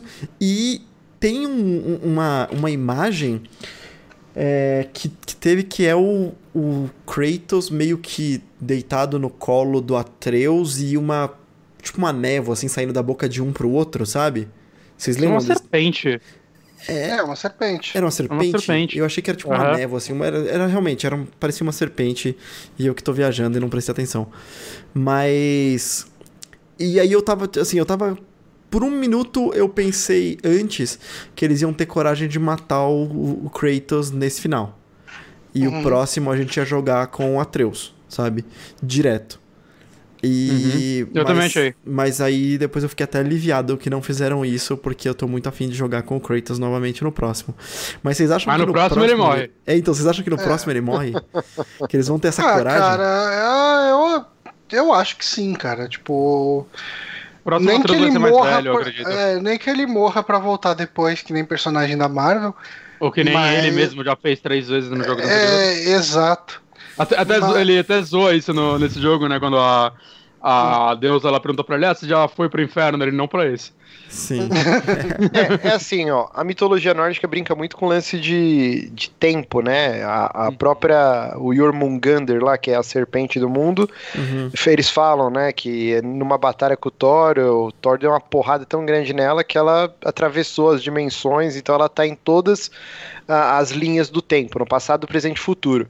Então eu acho que eles vão brincar bastante com isso nessa nova trilogia, provavelmente. Uhum. E, e, uma coisa assim, quando você está dentro da cobra, alguém. Na, na verdade, eu acho que tem algum lugar que você tá, acho que no templo de Tyr, e toca a trombeta lá que, é, que chama a cobra. Uhum. E aí eles falam, nossa, quem que acionou? quem que foi. Tipo, não pode ter sido nenhum dos deuses Aesiris, porque a cobra odeia o Odin, odeia o Thor tal. Então, quem que foi? E depois ela reconhece o rosto do Atreus. É, ela fala, ah, ele é minha familiar tal. Caralho, é verdade. Então eu acredito. É, então. Eu acredito que num próximo jogo eles podem até fazer o lance meio Chrono Trigger do Kratos, né? Morrer, assim, sei lá, na metade. Uhum. E aí você, como Atreus, meio que andar nessas linhas do tempo tentando impedir os eventos que causem a morte do Kratos, né? Sabe uma coisa que eu achei bizarra? Ele tem aquele, uh, aquele epílogo uh, depois que você volta para casa, né? Uhum. Uhum. E, e, ele fala uh, alguns anos depois, só que o Atreus tá igual. Sim. Eu achei estranho isso, não cresce. É, acho que isso foi mais orçamento, assim, pressa. tipo. Vai, ah, vai só mostrar o moleque de costa mesmo, não vamos uhum. fazer um modelo novo. É. é. Também achei esquisito. Ou não, sabe por que isso pode ser também? Porque no final é revelado que isso é um sonho do Atreus, né? Que ah, provavelmente é uma premonição. É, uma então, das sei lá, eles, eles falam... podem dar desculpa de que é, ele, ele, se enxerga assim porque ele não sabe como é, ele vai ser uma das mais velho, ele, saca? Uma das coisas que eles falam várias vezes é sobre, é, como o Márcio disse, sobre esse negócio de linha temporal e tal, mas o Kratos faz uma, uma, Ele fala bem diretamente: destino pode ser alterado. Não existe esse sim, negócio sim. de destino fixo. Então, sim, assim. Porque ele já fez isso nos anteriores, inclusive. Quando teve a liberdade de mostrar essa cena do Kratos com a mesma armadura que ele está, sabe? Anos depois, eu tipo, hum. eu liberei, assim, tipo, na minha cabeça, ah, beleza, sabe? Ele tá vendo isso, mas é meio que como se fosse uma linha intocada, para ele ver esse futuro, nada mudou, é, entendeu? Eu, eu, acho que é mais uma premonição. Como ele é meio gigante, os gigantes têm o dom de ter visões do futuro. Uhum. Foi tipo uma visão que, ó, beleza, a gente começou o Ragnarok aqui, é o Fimbulwinter que eles falam, né? Que são três anos de invernos é, incessante.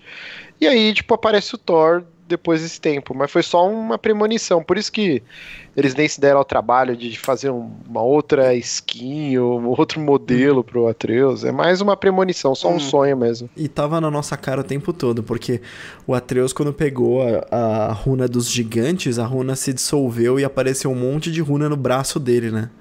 Uhum. E na hora eu pensei, caralho, se é o poder dele de Deus. Não, não era o poder dele de Deus, né? Era o poder dele de gigante, né? Interagindo uhum. com as runas e tava lá e eu, puta, deixei passar fácil. Cara, não vi, não, não saquei isso nem a Não, mas foi, foi uma parada bem, bem legal mesmo. Acho que ninguém tava preparado pro, pro final. É, Tanto que o lance. Do... legal, vai. Sim, sim. E o lance do boy, né, que virou meme e tal. Uhum. É, a princípio, a, a, frase final de impacto seria o Kratos reconhecer o moleque como filho e ser afetuoso. Ele ia, tipo, encostar a mão no moleque. Ele nunca encosta no moleque o jogo inteiro, né? Sim. Tipo, e ele ia falar My Son Atreus, né? Tipo, e o jogo inteiro ele ia falar boy, boy, boy, e no final ia uhum. falar o nome. Seria, tipo, a redenção do personagem, blá, blá, blá. Só que aí, quando eles já estavam bem avançados no desenvolvimento, é, um, um, não lembro quem da equipe falou, porra, ele é o Loki, vamos botar o nome dele de Loki. Eles viram que muita coisa da história, se eles fizessem pequenas adaptações, já tá tudo meio que preparado pro moleque ser o Loki. E eles, uhum. caralho, isso tem que ser a frase de impacto do final o lance do jogo. da daga, né? Acho que o Loki ele Sim. usa uma daga. É, não, quando ele descobre que ele é um deus, a primeira coisa que ele fala, ah, eu posso virar um lobo? E Fenrir uhum. É um lobo uhum. gigante que é filho do Loki na mitologia. Tem, tem um monte de coisas e... que o jogo vai dando de dicas, né? O lance e da é... lábia também, né? O moleque, de certa forma, todas as coisas, tudo que você faz, todo mundo que você conhece, é basicamente por culpa dele, né? Porque ainda mais sim, se você pegar sim. o Kratos dos jogos anteriores, ele não conhecia ninguém. Alguém é ia falar com ele, ele, ele só matava. Né? E, e, e, o moleque te coloca nas situações do jogo, basicamente. Sim. E aí eles falaram que, tipo, meu, é, Loki, ele falar que o moleque chama Loki vai ser o grande, tipo, o grande pagamento do final do jogo. Então a gente precisa mudar essa porra toda. E eles tiveram que escrever vários diálogos com, a, com o Kratos chamando o moleque de Atreus, né? Tipo, uhum. mas é muito mais boy, tipo, boy, boy, boy, boy, do que Atreus, assim. Uhum. Ah, cara, eu. Mas, assim, de maneira geral, eu curti bastante. Eu acho que ele tem um ou outro momento que. Que coisas acontecem com muito pouca explicação, sabe? Tipo, eu acho que. Assim, o Atreus que eu conheci pelas histórias ali, e, e o Atreus foi montado como personagem, ele não ficaria arrogante sabendo que ele é um deus sabe? Uhum. Então, eu acho que foi mas... um conflito que eu acho que foi um conflito mega forçado e que se resolveu muito do nada também.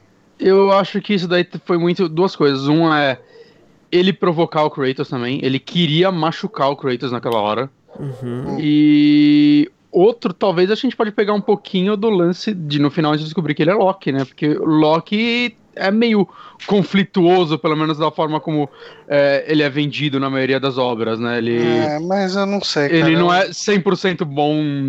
Eu, eu, acho, eu acho que destoou do jeito que eram construídos os, os diálogos até aquele momento. Mas eu acho que isso daí criou uma das. Eles justificaram isso como gameplay de uma das formas mais geniais possíveis, que é ele começa a cagar as lutas.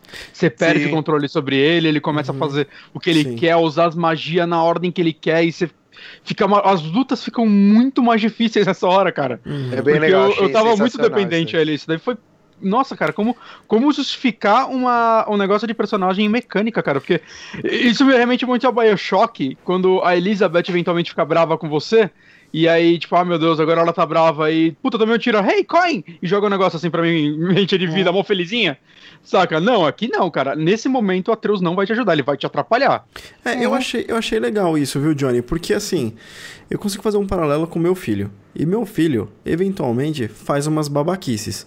Sabe, aquele, aquele negócio de falar assim, é, você não manda em mim? E mandou uma dessa uma vez. Hum. É lógico que uhum. eu não, não virei a mão na beiça Sorte dele. Sorte que era dente de leite, né? É, mas. mas assim, diferente do Kratos, que se fizer alguma coisa mata o moleque, né? Eu coloquei o moleque no, no lugar. Mas criança tem dessa, cara. Criança tem dessa. Uhum. Eu achei que. Assim, óbvio, né? É, é para deixar você desconfortável, que ele tá sendo mal educado, ele tá Não, sendo, então, mas talvez... ele pode. Cara, eu acho que isso surge de uma hora de um jeito que eu não consigo justificar. Tipo, eu não vejo o, o Atreus virando aquilo simplesmente porque ele descobriu que é um deus. Eu consigo. Posso ah. tentar te convencer? Hum. O Atreus, ele nunca tinha tido contato com ninguém tirando a mãe e o pai. Ele cresceu naquela floresta que era cercada por runas, que transformava toda aquela área invisível para todos os outros deuses Aesiris. E aí, de repente, a mãe morre, o pai, que era super ausente, que ele tinha esse, esse negócio, pô, eu preciso provar pro meu pai que eu sou legal. Só que o pai dele era aquela figura super máscula, forte, que ele uhum. não sabia que era um deus também, ele achava que era um ser humano normal. E, e ele acreditava de verdade que o pai dele não gostava dele. Exato, uhum. e ele tinha febres desde pequeno, justamente por eles terem mantido o segredo que ele era um deus.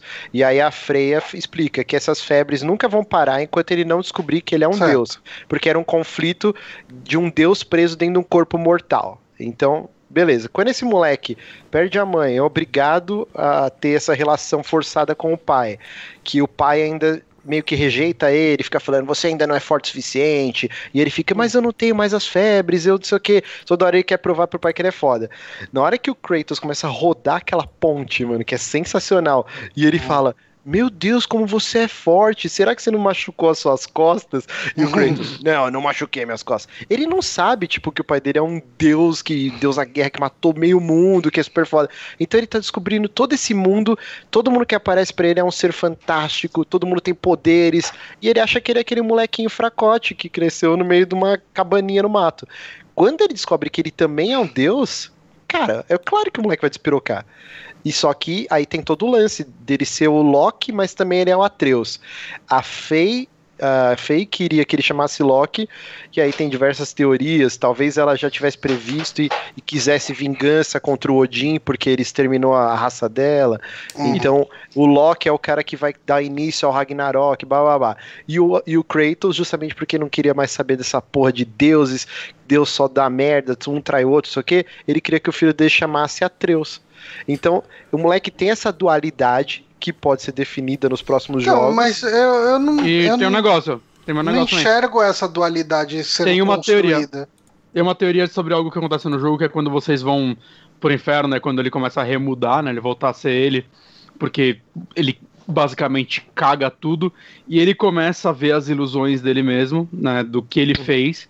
Uhum. E ele questiona: esse não fui eu. Uhum. Não fui eu que fiz isso. É, algumas pessoas. Eu acredito mais na teoria da negação, só, que eu acho muito melhor. Mas tem gente achando que ali ou ele estava possuído por alguma coisa, ou fosse alguma outra personalidade, tipo, hum. o lado Deus dele tomando completamente. Não, eu acho que ele não falou conta. isso, não, Bonatti. Ele, ele, fala, ele, ele fala, não, ele, fala, não, não, ele fala. Ele fala isso, mas é o seguinte, é porque a, a, a, imagem foi alterada daquele deus que eu esqueci o nome pro pai dele. Ele tava se referindo a eu não fiz isso, tipo, com o pai, entendeu? Não, não, não, não. A imagem tava alterada. Quando eles estão em Hell High, aparece uma imagem do Kratos lá, o modelo do Play 3 lá, do God of War 3, ele matando Zeus, hum. e aí ele, o Kratos fica, putz, tipo, porque toda hora tem alguma história de alguém que matou o pai, e aí ele sempre fala, nossa, que coisa horrível, como alguém poderia matar o próprio pai, e o Kratos, e o Kratos engole, fica, hum. engole seco, igual seu Madruga. tipo, e aí quando o moleque vê que o Kratos matou o pai, o próprio pai, é, tipo, fica aquela situação. Mas depois tem uma dessas névoas que mostra. ele quase mata o Kratos. O Atreus, ele, ele dá uma flechada. Quase mata, não, né? Não chegou, obviamente, nem perto de quase matar o Kratos, mas a mas intenção foi um desafio, foi um desafio. Uhum. uhum. é, mas o, ele vê ele matando o Mold, né? O filho do Thor. E aí ele uhum. fala, ah, esse não era eu, tal. Eu acho que é só uma negação, tal. É, eu também acho. É o famoso, é. desculpa, eu tava doidão. É tipo Mas uma, uma coisa que me desapontou um pouco com o jogo é... E eu não duvido que exista uma DLC ou alguma coisa que conte Não, não vai ter DLC. Não, já falaram? Não, já falou. Se tiver, é, é, as duas coisas que poderiam rolar era o Photo Mode, que essa semana atualizou e já tá disponível. Ah, ele já tava confirmado, eu acho. Sim, não, então o Cory Barlog falou que assim, as duas coisas que ele queria era o Photo Mode e o New Game Plus. Só que eles não tiveram hum. tempo de fazer. O Photo Mode já está disponível. O New Game Plus pode surgir ainda, mas não é. vai ter DLC de história, não vai ter porra nenhuma. É, meu Deus, 10 anos do jogo próximo. Mas é. É assim, é, isso daí é mais pra quem gosta. O jogo deve sair bem mais rápido porque ele já tem engine e tudo. Ah, daí. Se, se ele for sair pro Play 4 mesmo, com certeza, acho que mais uns 2, 3 anos ele sai. Porque uhum. realmente, vão aproveitar a mesma engine, cara. Tá, tá ótimo esses gráficos. Mas eu queria dizer, como foi do God of War 3 pra esse, principalmente no lance das Blade of Chaos, cara, que nos jogos anteriores era, tipo, impossível o Kratos tirar elas. Elas estavam queimadas dentro da pele dele, da, da carne dele. Uhum. Saca? E eu, eu pensei que eventualmente eu ia saber como ele conseguiu tirar essa merda do braço. E não. E é, no exílio, não... né? Quando ele foi embora da Grécia é. e ficou vagando, sem rumo, até chegar na Escandinávia. É, Eventualmente caiu. Deixa-se entender que. Não, ele arrancou. Tanto que o braço dele Mas... tá enfaixado.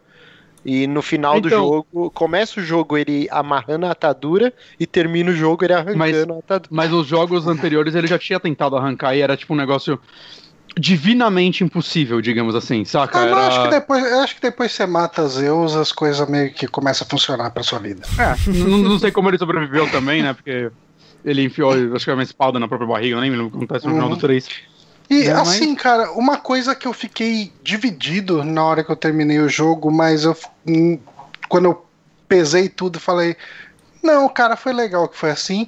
Foi o hum. lance de ter tão pouco personagem mega fodão, assim, tipo, sim. épico, deuses e tal. Ah, é, Remete Porque... muito a um.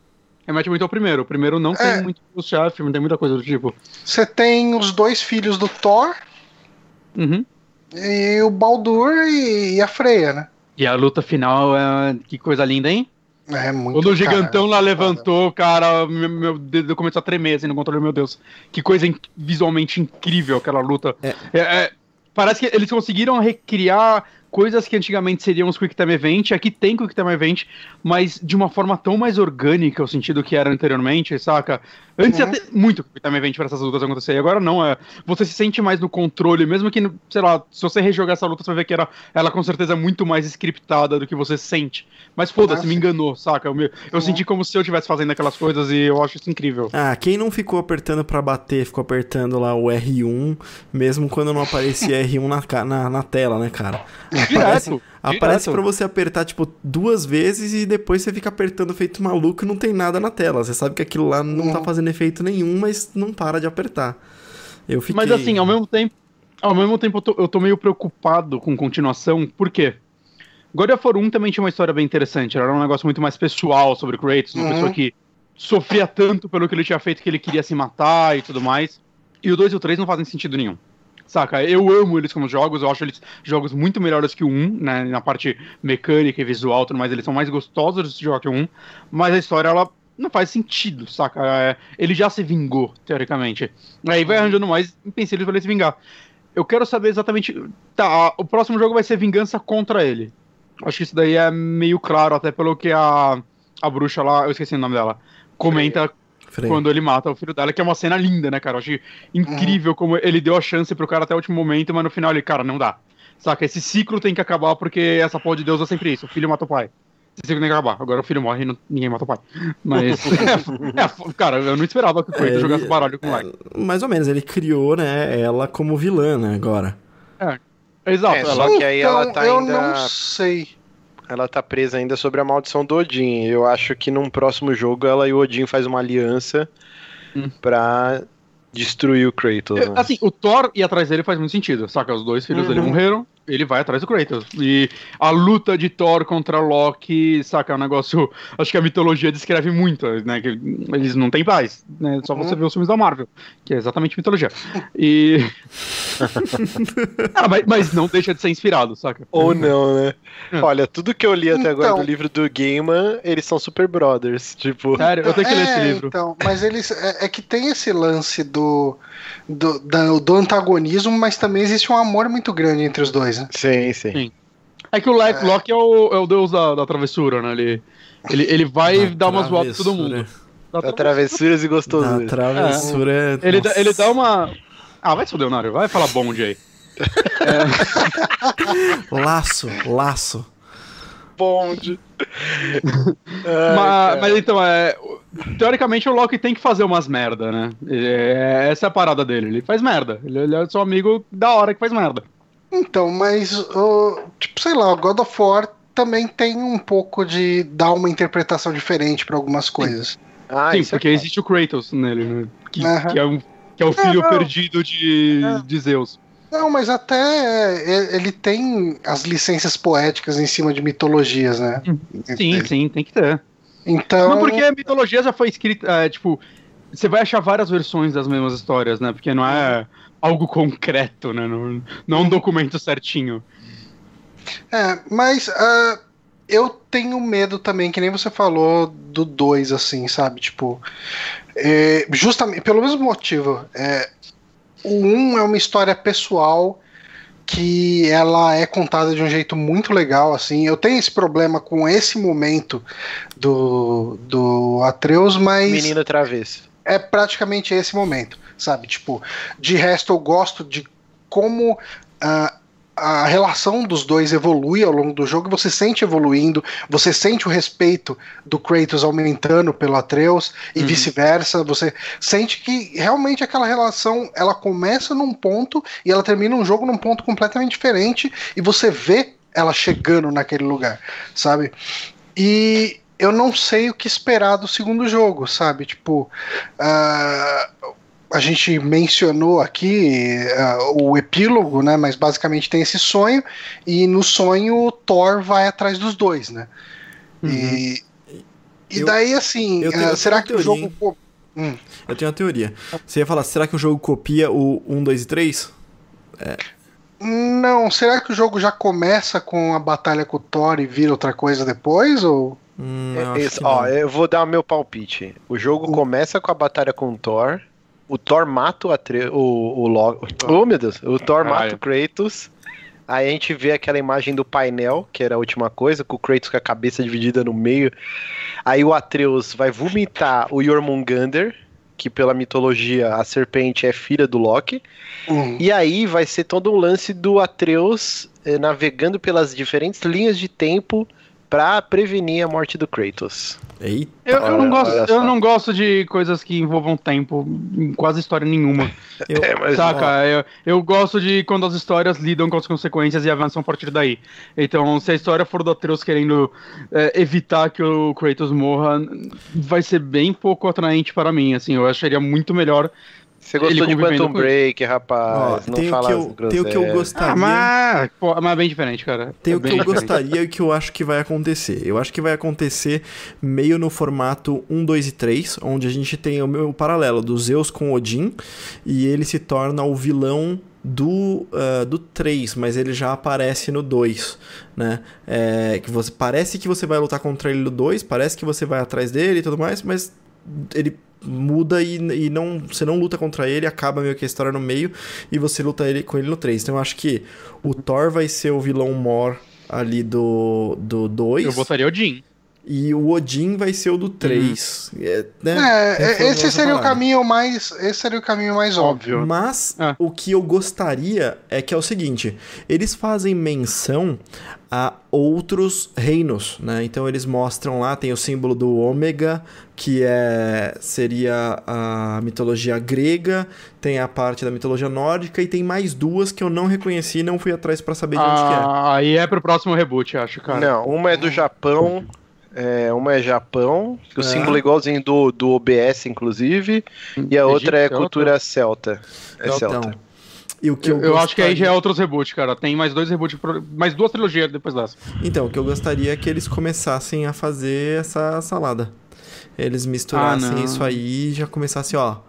E aí, não sei, podia ser com Kratos, podia não ser com Kratos. Enfim, eu só queria uma, uma, expandir isso, sabe? Eu adorei essa expansão pra mitologia nórdica e gostaria demais disso aí.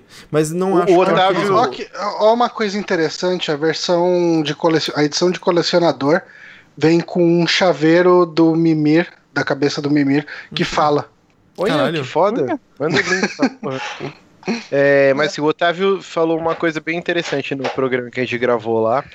No Márcio, com três As, é, ouçam que tá bem bacana, exclusivo de Good of, Good of War, o bom da guerra. É que o Kratos, nessa nova, sei lá, trilogia, quantos jogos for, ele vai encarnar a figura do Tyr, que era o deus da guerra antes do Odin, que, na, que uh, peregrinou por diversas culturas, uhum. egípcia, uhum. celta e o cacete A4. Então, não necessariamente a gente vai ter um reboot de novo do Kratos indo para outro lugar e aí uma outra história. Okay. Só que o Tyr era mais gente boa que o Kratos, né? Ué, mas aí é justamente a figura do Atreus uhum. humanizando o Kratos, né? Uhum. O Kratos ah. desse jogo, ele não tem nada a ver com, com, o Kratos da trilogia anterior. Eu acho que ele tem muito a ver com o Kratos da trilogia anterior, só que ele lida com as consequências disso, mas ele ainda é um personagem é, acima de redenção, assim, ele não consegue. Ah, eu acho que sim. Só do eu, fato de eu acho que se conter e não matar o Baldur logo de cara no final do jogo, já mostra que ele é um ser diferente. Ou quando ele, o Atreus vai matar o, o Molde, hum. ele fala não mate um deus porque existem consequências. Ou no mesmo começo do jogo. Porque ele toca... sabe a merda que ele fez nos outros, né? Cada deus que ele matava é... cagava todo o planeta. Eu ia falar quando toca a campainha. Ah, sim, quando, mas quando ele entendeu a consequência. Dele, né? Sim, sim, já, mas eu não acho é que ele seja. Diferente. Eu não acho que ele seja um cara completamente diferente. Eu acho que ele é exatamente o mesmo cara em gênio, em até agressividade quando é necessário. Só que ele ele sofre mais pelo que ele fez do que. O que ele achava que ia trazer paz para ele trouxe ainda mais sofrimento. Não, assim, é isso não, não, mas, isso mas eu não acho. Outra pessoa. É exatamente Eu, eu não acho cara, que fez ele outra pessoa. Eu, eu não acho que nem, nem o mesmo cara, nem completamente outra pessoa. Mas tá achando Eu acho que. Tá bom. Você não jogou os anteriores, você não sabe o que você tá falando. Eu tô, eu tô muito com o Márcio nessa. Eu acho que ele mudou completamente. Eu, eu acho que ele, de forma alguma. Eu acho que ele controla Bonatti, a é raiva é pai, dele. Bonatti. Quando você for pai, a gente conversa, tá? Você não jogou Nossa, os jogos, cara, você tá, tá gastando essa carta, velho. Não faz é. isso não. faz isso não. Gente, e falar em ser pai, minha alforria acabou aí. Eu preciso... Tá bom. Me pirulitar. Não, Bom, mas eu acho que beleza, acho que a gente discutiu bastante aqui sobre o final, falou bastante spoiler. Fala aí. Eu só queria falar que, cara, como o Baldur é provavelmente um dos melhores vilões que eu vi em muito tempo. Que personagem incrível, ainda mais quando você começa a descobrir mais sobre ele e ver por que ele é, tem tanta raiva de tudo, saca? Ele é um personagem bem trágico, assim, até como o Kratos era no primeiro jogo, né? Ele é uma pessoa, ele é imortal, mas ele não sente nada. Uhum. Né? E ele é extremamente triste e angustiado e puto com isso. E, cara, que desenvolvimento maravilhoso. Quando, quando mais pro final a, a mãe dele faz ele voltar a sentir as coisas, né? Contra a vontade dela, mas porque é a coisa certa a fazer. E ele começa a sentir dor, e o fato dele sentir dor traz alegria para ele, porque pelo menos é um uhum. sentimento, saca? Isso é, não, mas não é a mãe dele, faz. né? Não é ela que faz. Não é ela que dá, joga o negócio na mão ele dele? Ele dá um soco no, no Atreus, é, e a Java tava a, a, ponta da flecha que o Sindri tinha dado para ele era a única pensei... coisa que poderia quebrar a maldição, que é visgo. Isso. Tanto que quando ele ganha as flechas, a Freya ataca tudo no fogo. Só que uhum. tinha sobrado só uma pontinha que o Kratos consertou. Eu pensei Calma. que ela tinha jogado essa ponta nele. É isso que eu tô falando. Não, não, não. não essa, ponta, essa ponta o, o, Kratos usa para emendar a aljava uma hora que ela quebra. Ah, é verdade, é verdade. Eu tinha esquecido disso. E isso, Olha, isso não desenvolve... entendeu a história e vem discutir com a gente, ainda que o Kratos. Não entendeu não... a história. Oh, mas isso era muito importante mesmo, Bonatti, porque isso desenvolve, é isso que eu tava tentando falar. Isso desenvolve não só o Baldur, mas desenvolve a Freya também, que ela era aquela, uhum. aquela entidade boazinha que você confia o jogo inteiro, que tá só é, protegendo o filho dela e tudo mais, mas no final você descobre que é filho dela, mas você vê o quão doentia ela é, né? Porque ele tá é lá sofrendo. Mãe, né, não, mas é um amor doentio, né? Porque ela faz com que o filho dela não tenha não é, prazer não é... em viver para proteger ele. É ah, a história sim, do é. Jimmy Bolha, sabe? Eu não vou uhum. deixar meu filho viver só para sobreviver. Isso é doentio, cara. E aí, sim, sim, com certeza. E, e, aí isso desenvolve ela e tira ela daquela alcunha da boazinha que foi. Você fica escutando o, o, o jogo inteiro história de como ela foi enganada pelo Odin com aquele casamento arranjado, sabe?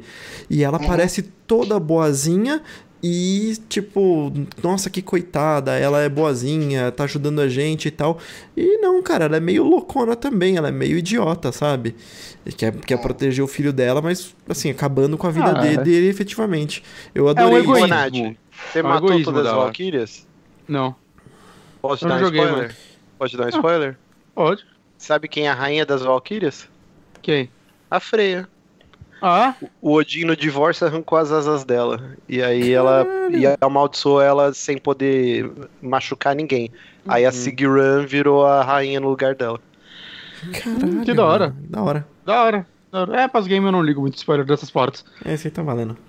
Caraca, que da hora, legal, legal. Gostaria de ter descobrido jogando. Arrependido. não, não, Me arrependi.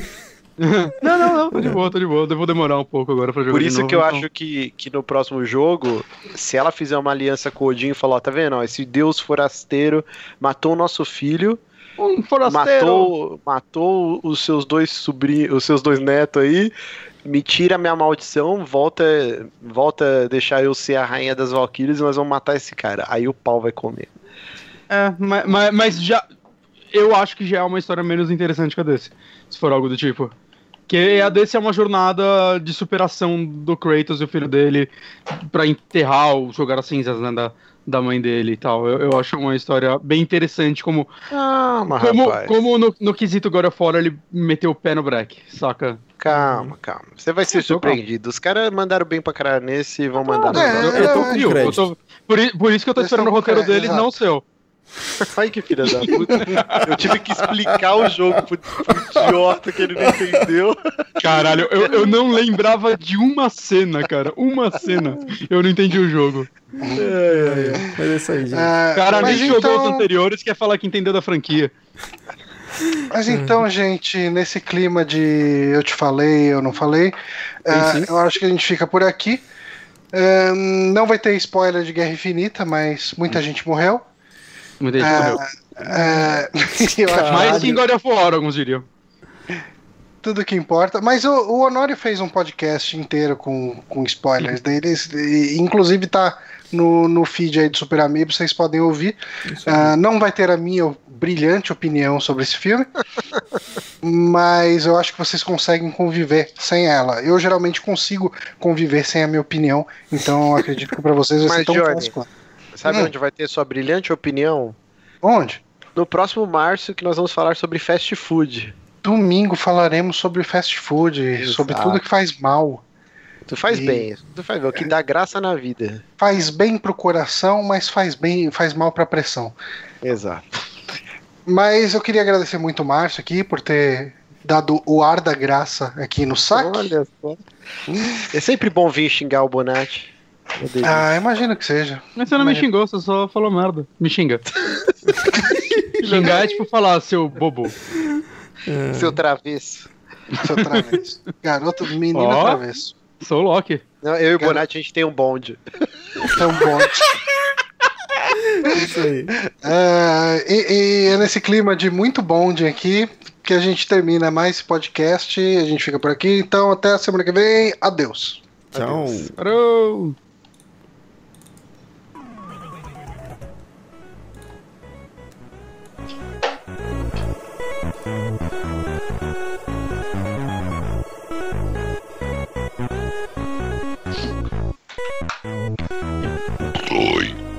Boy.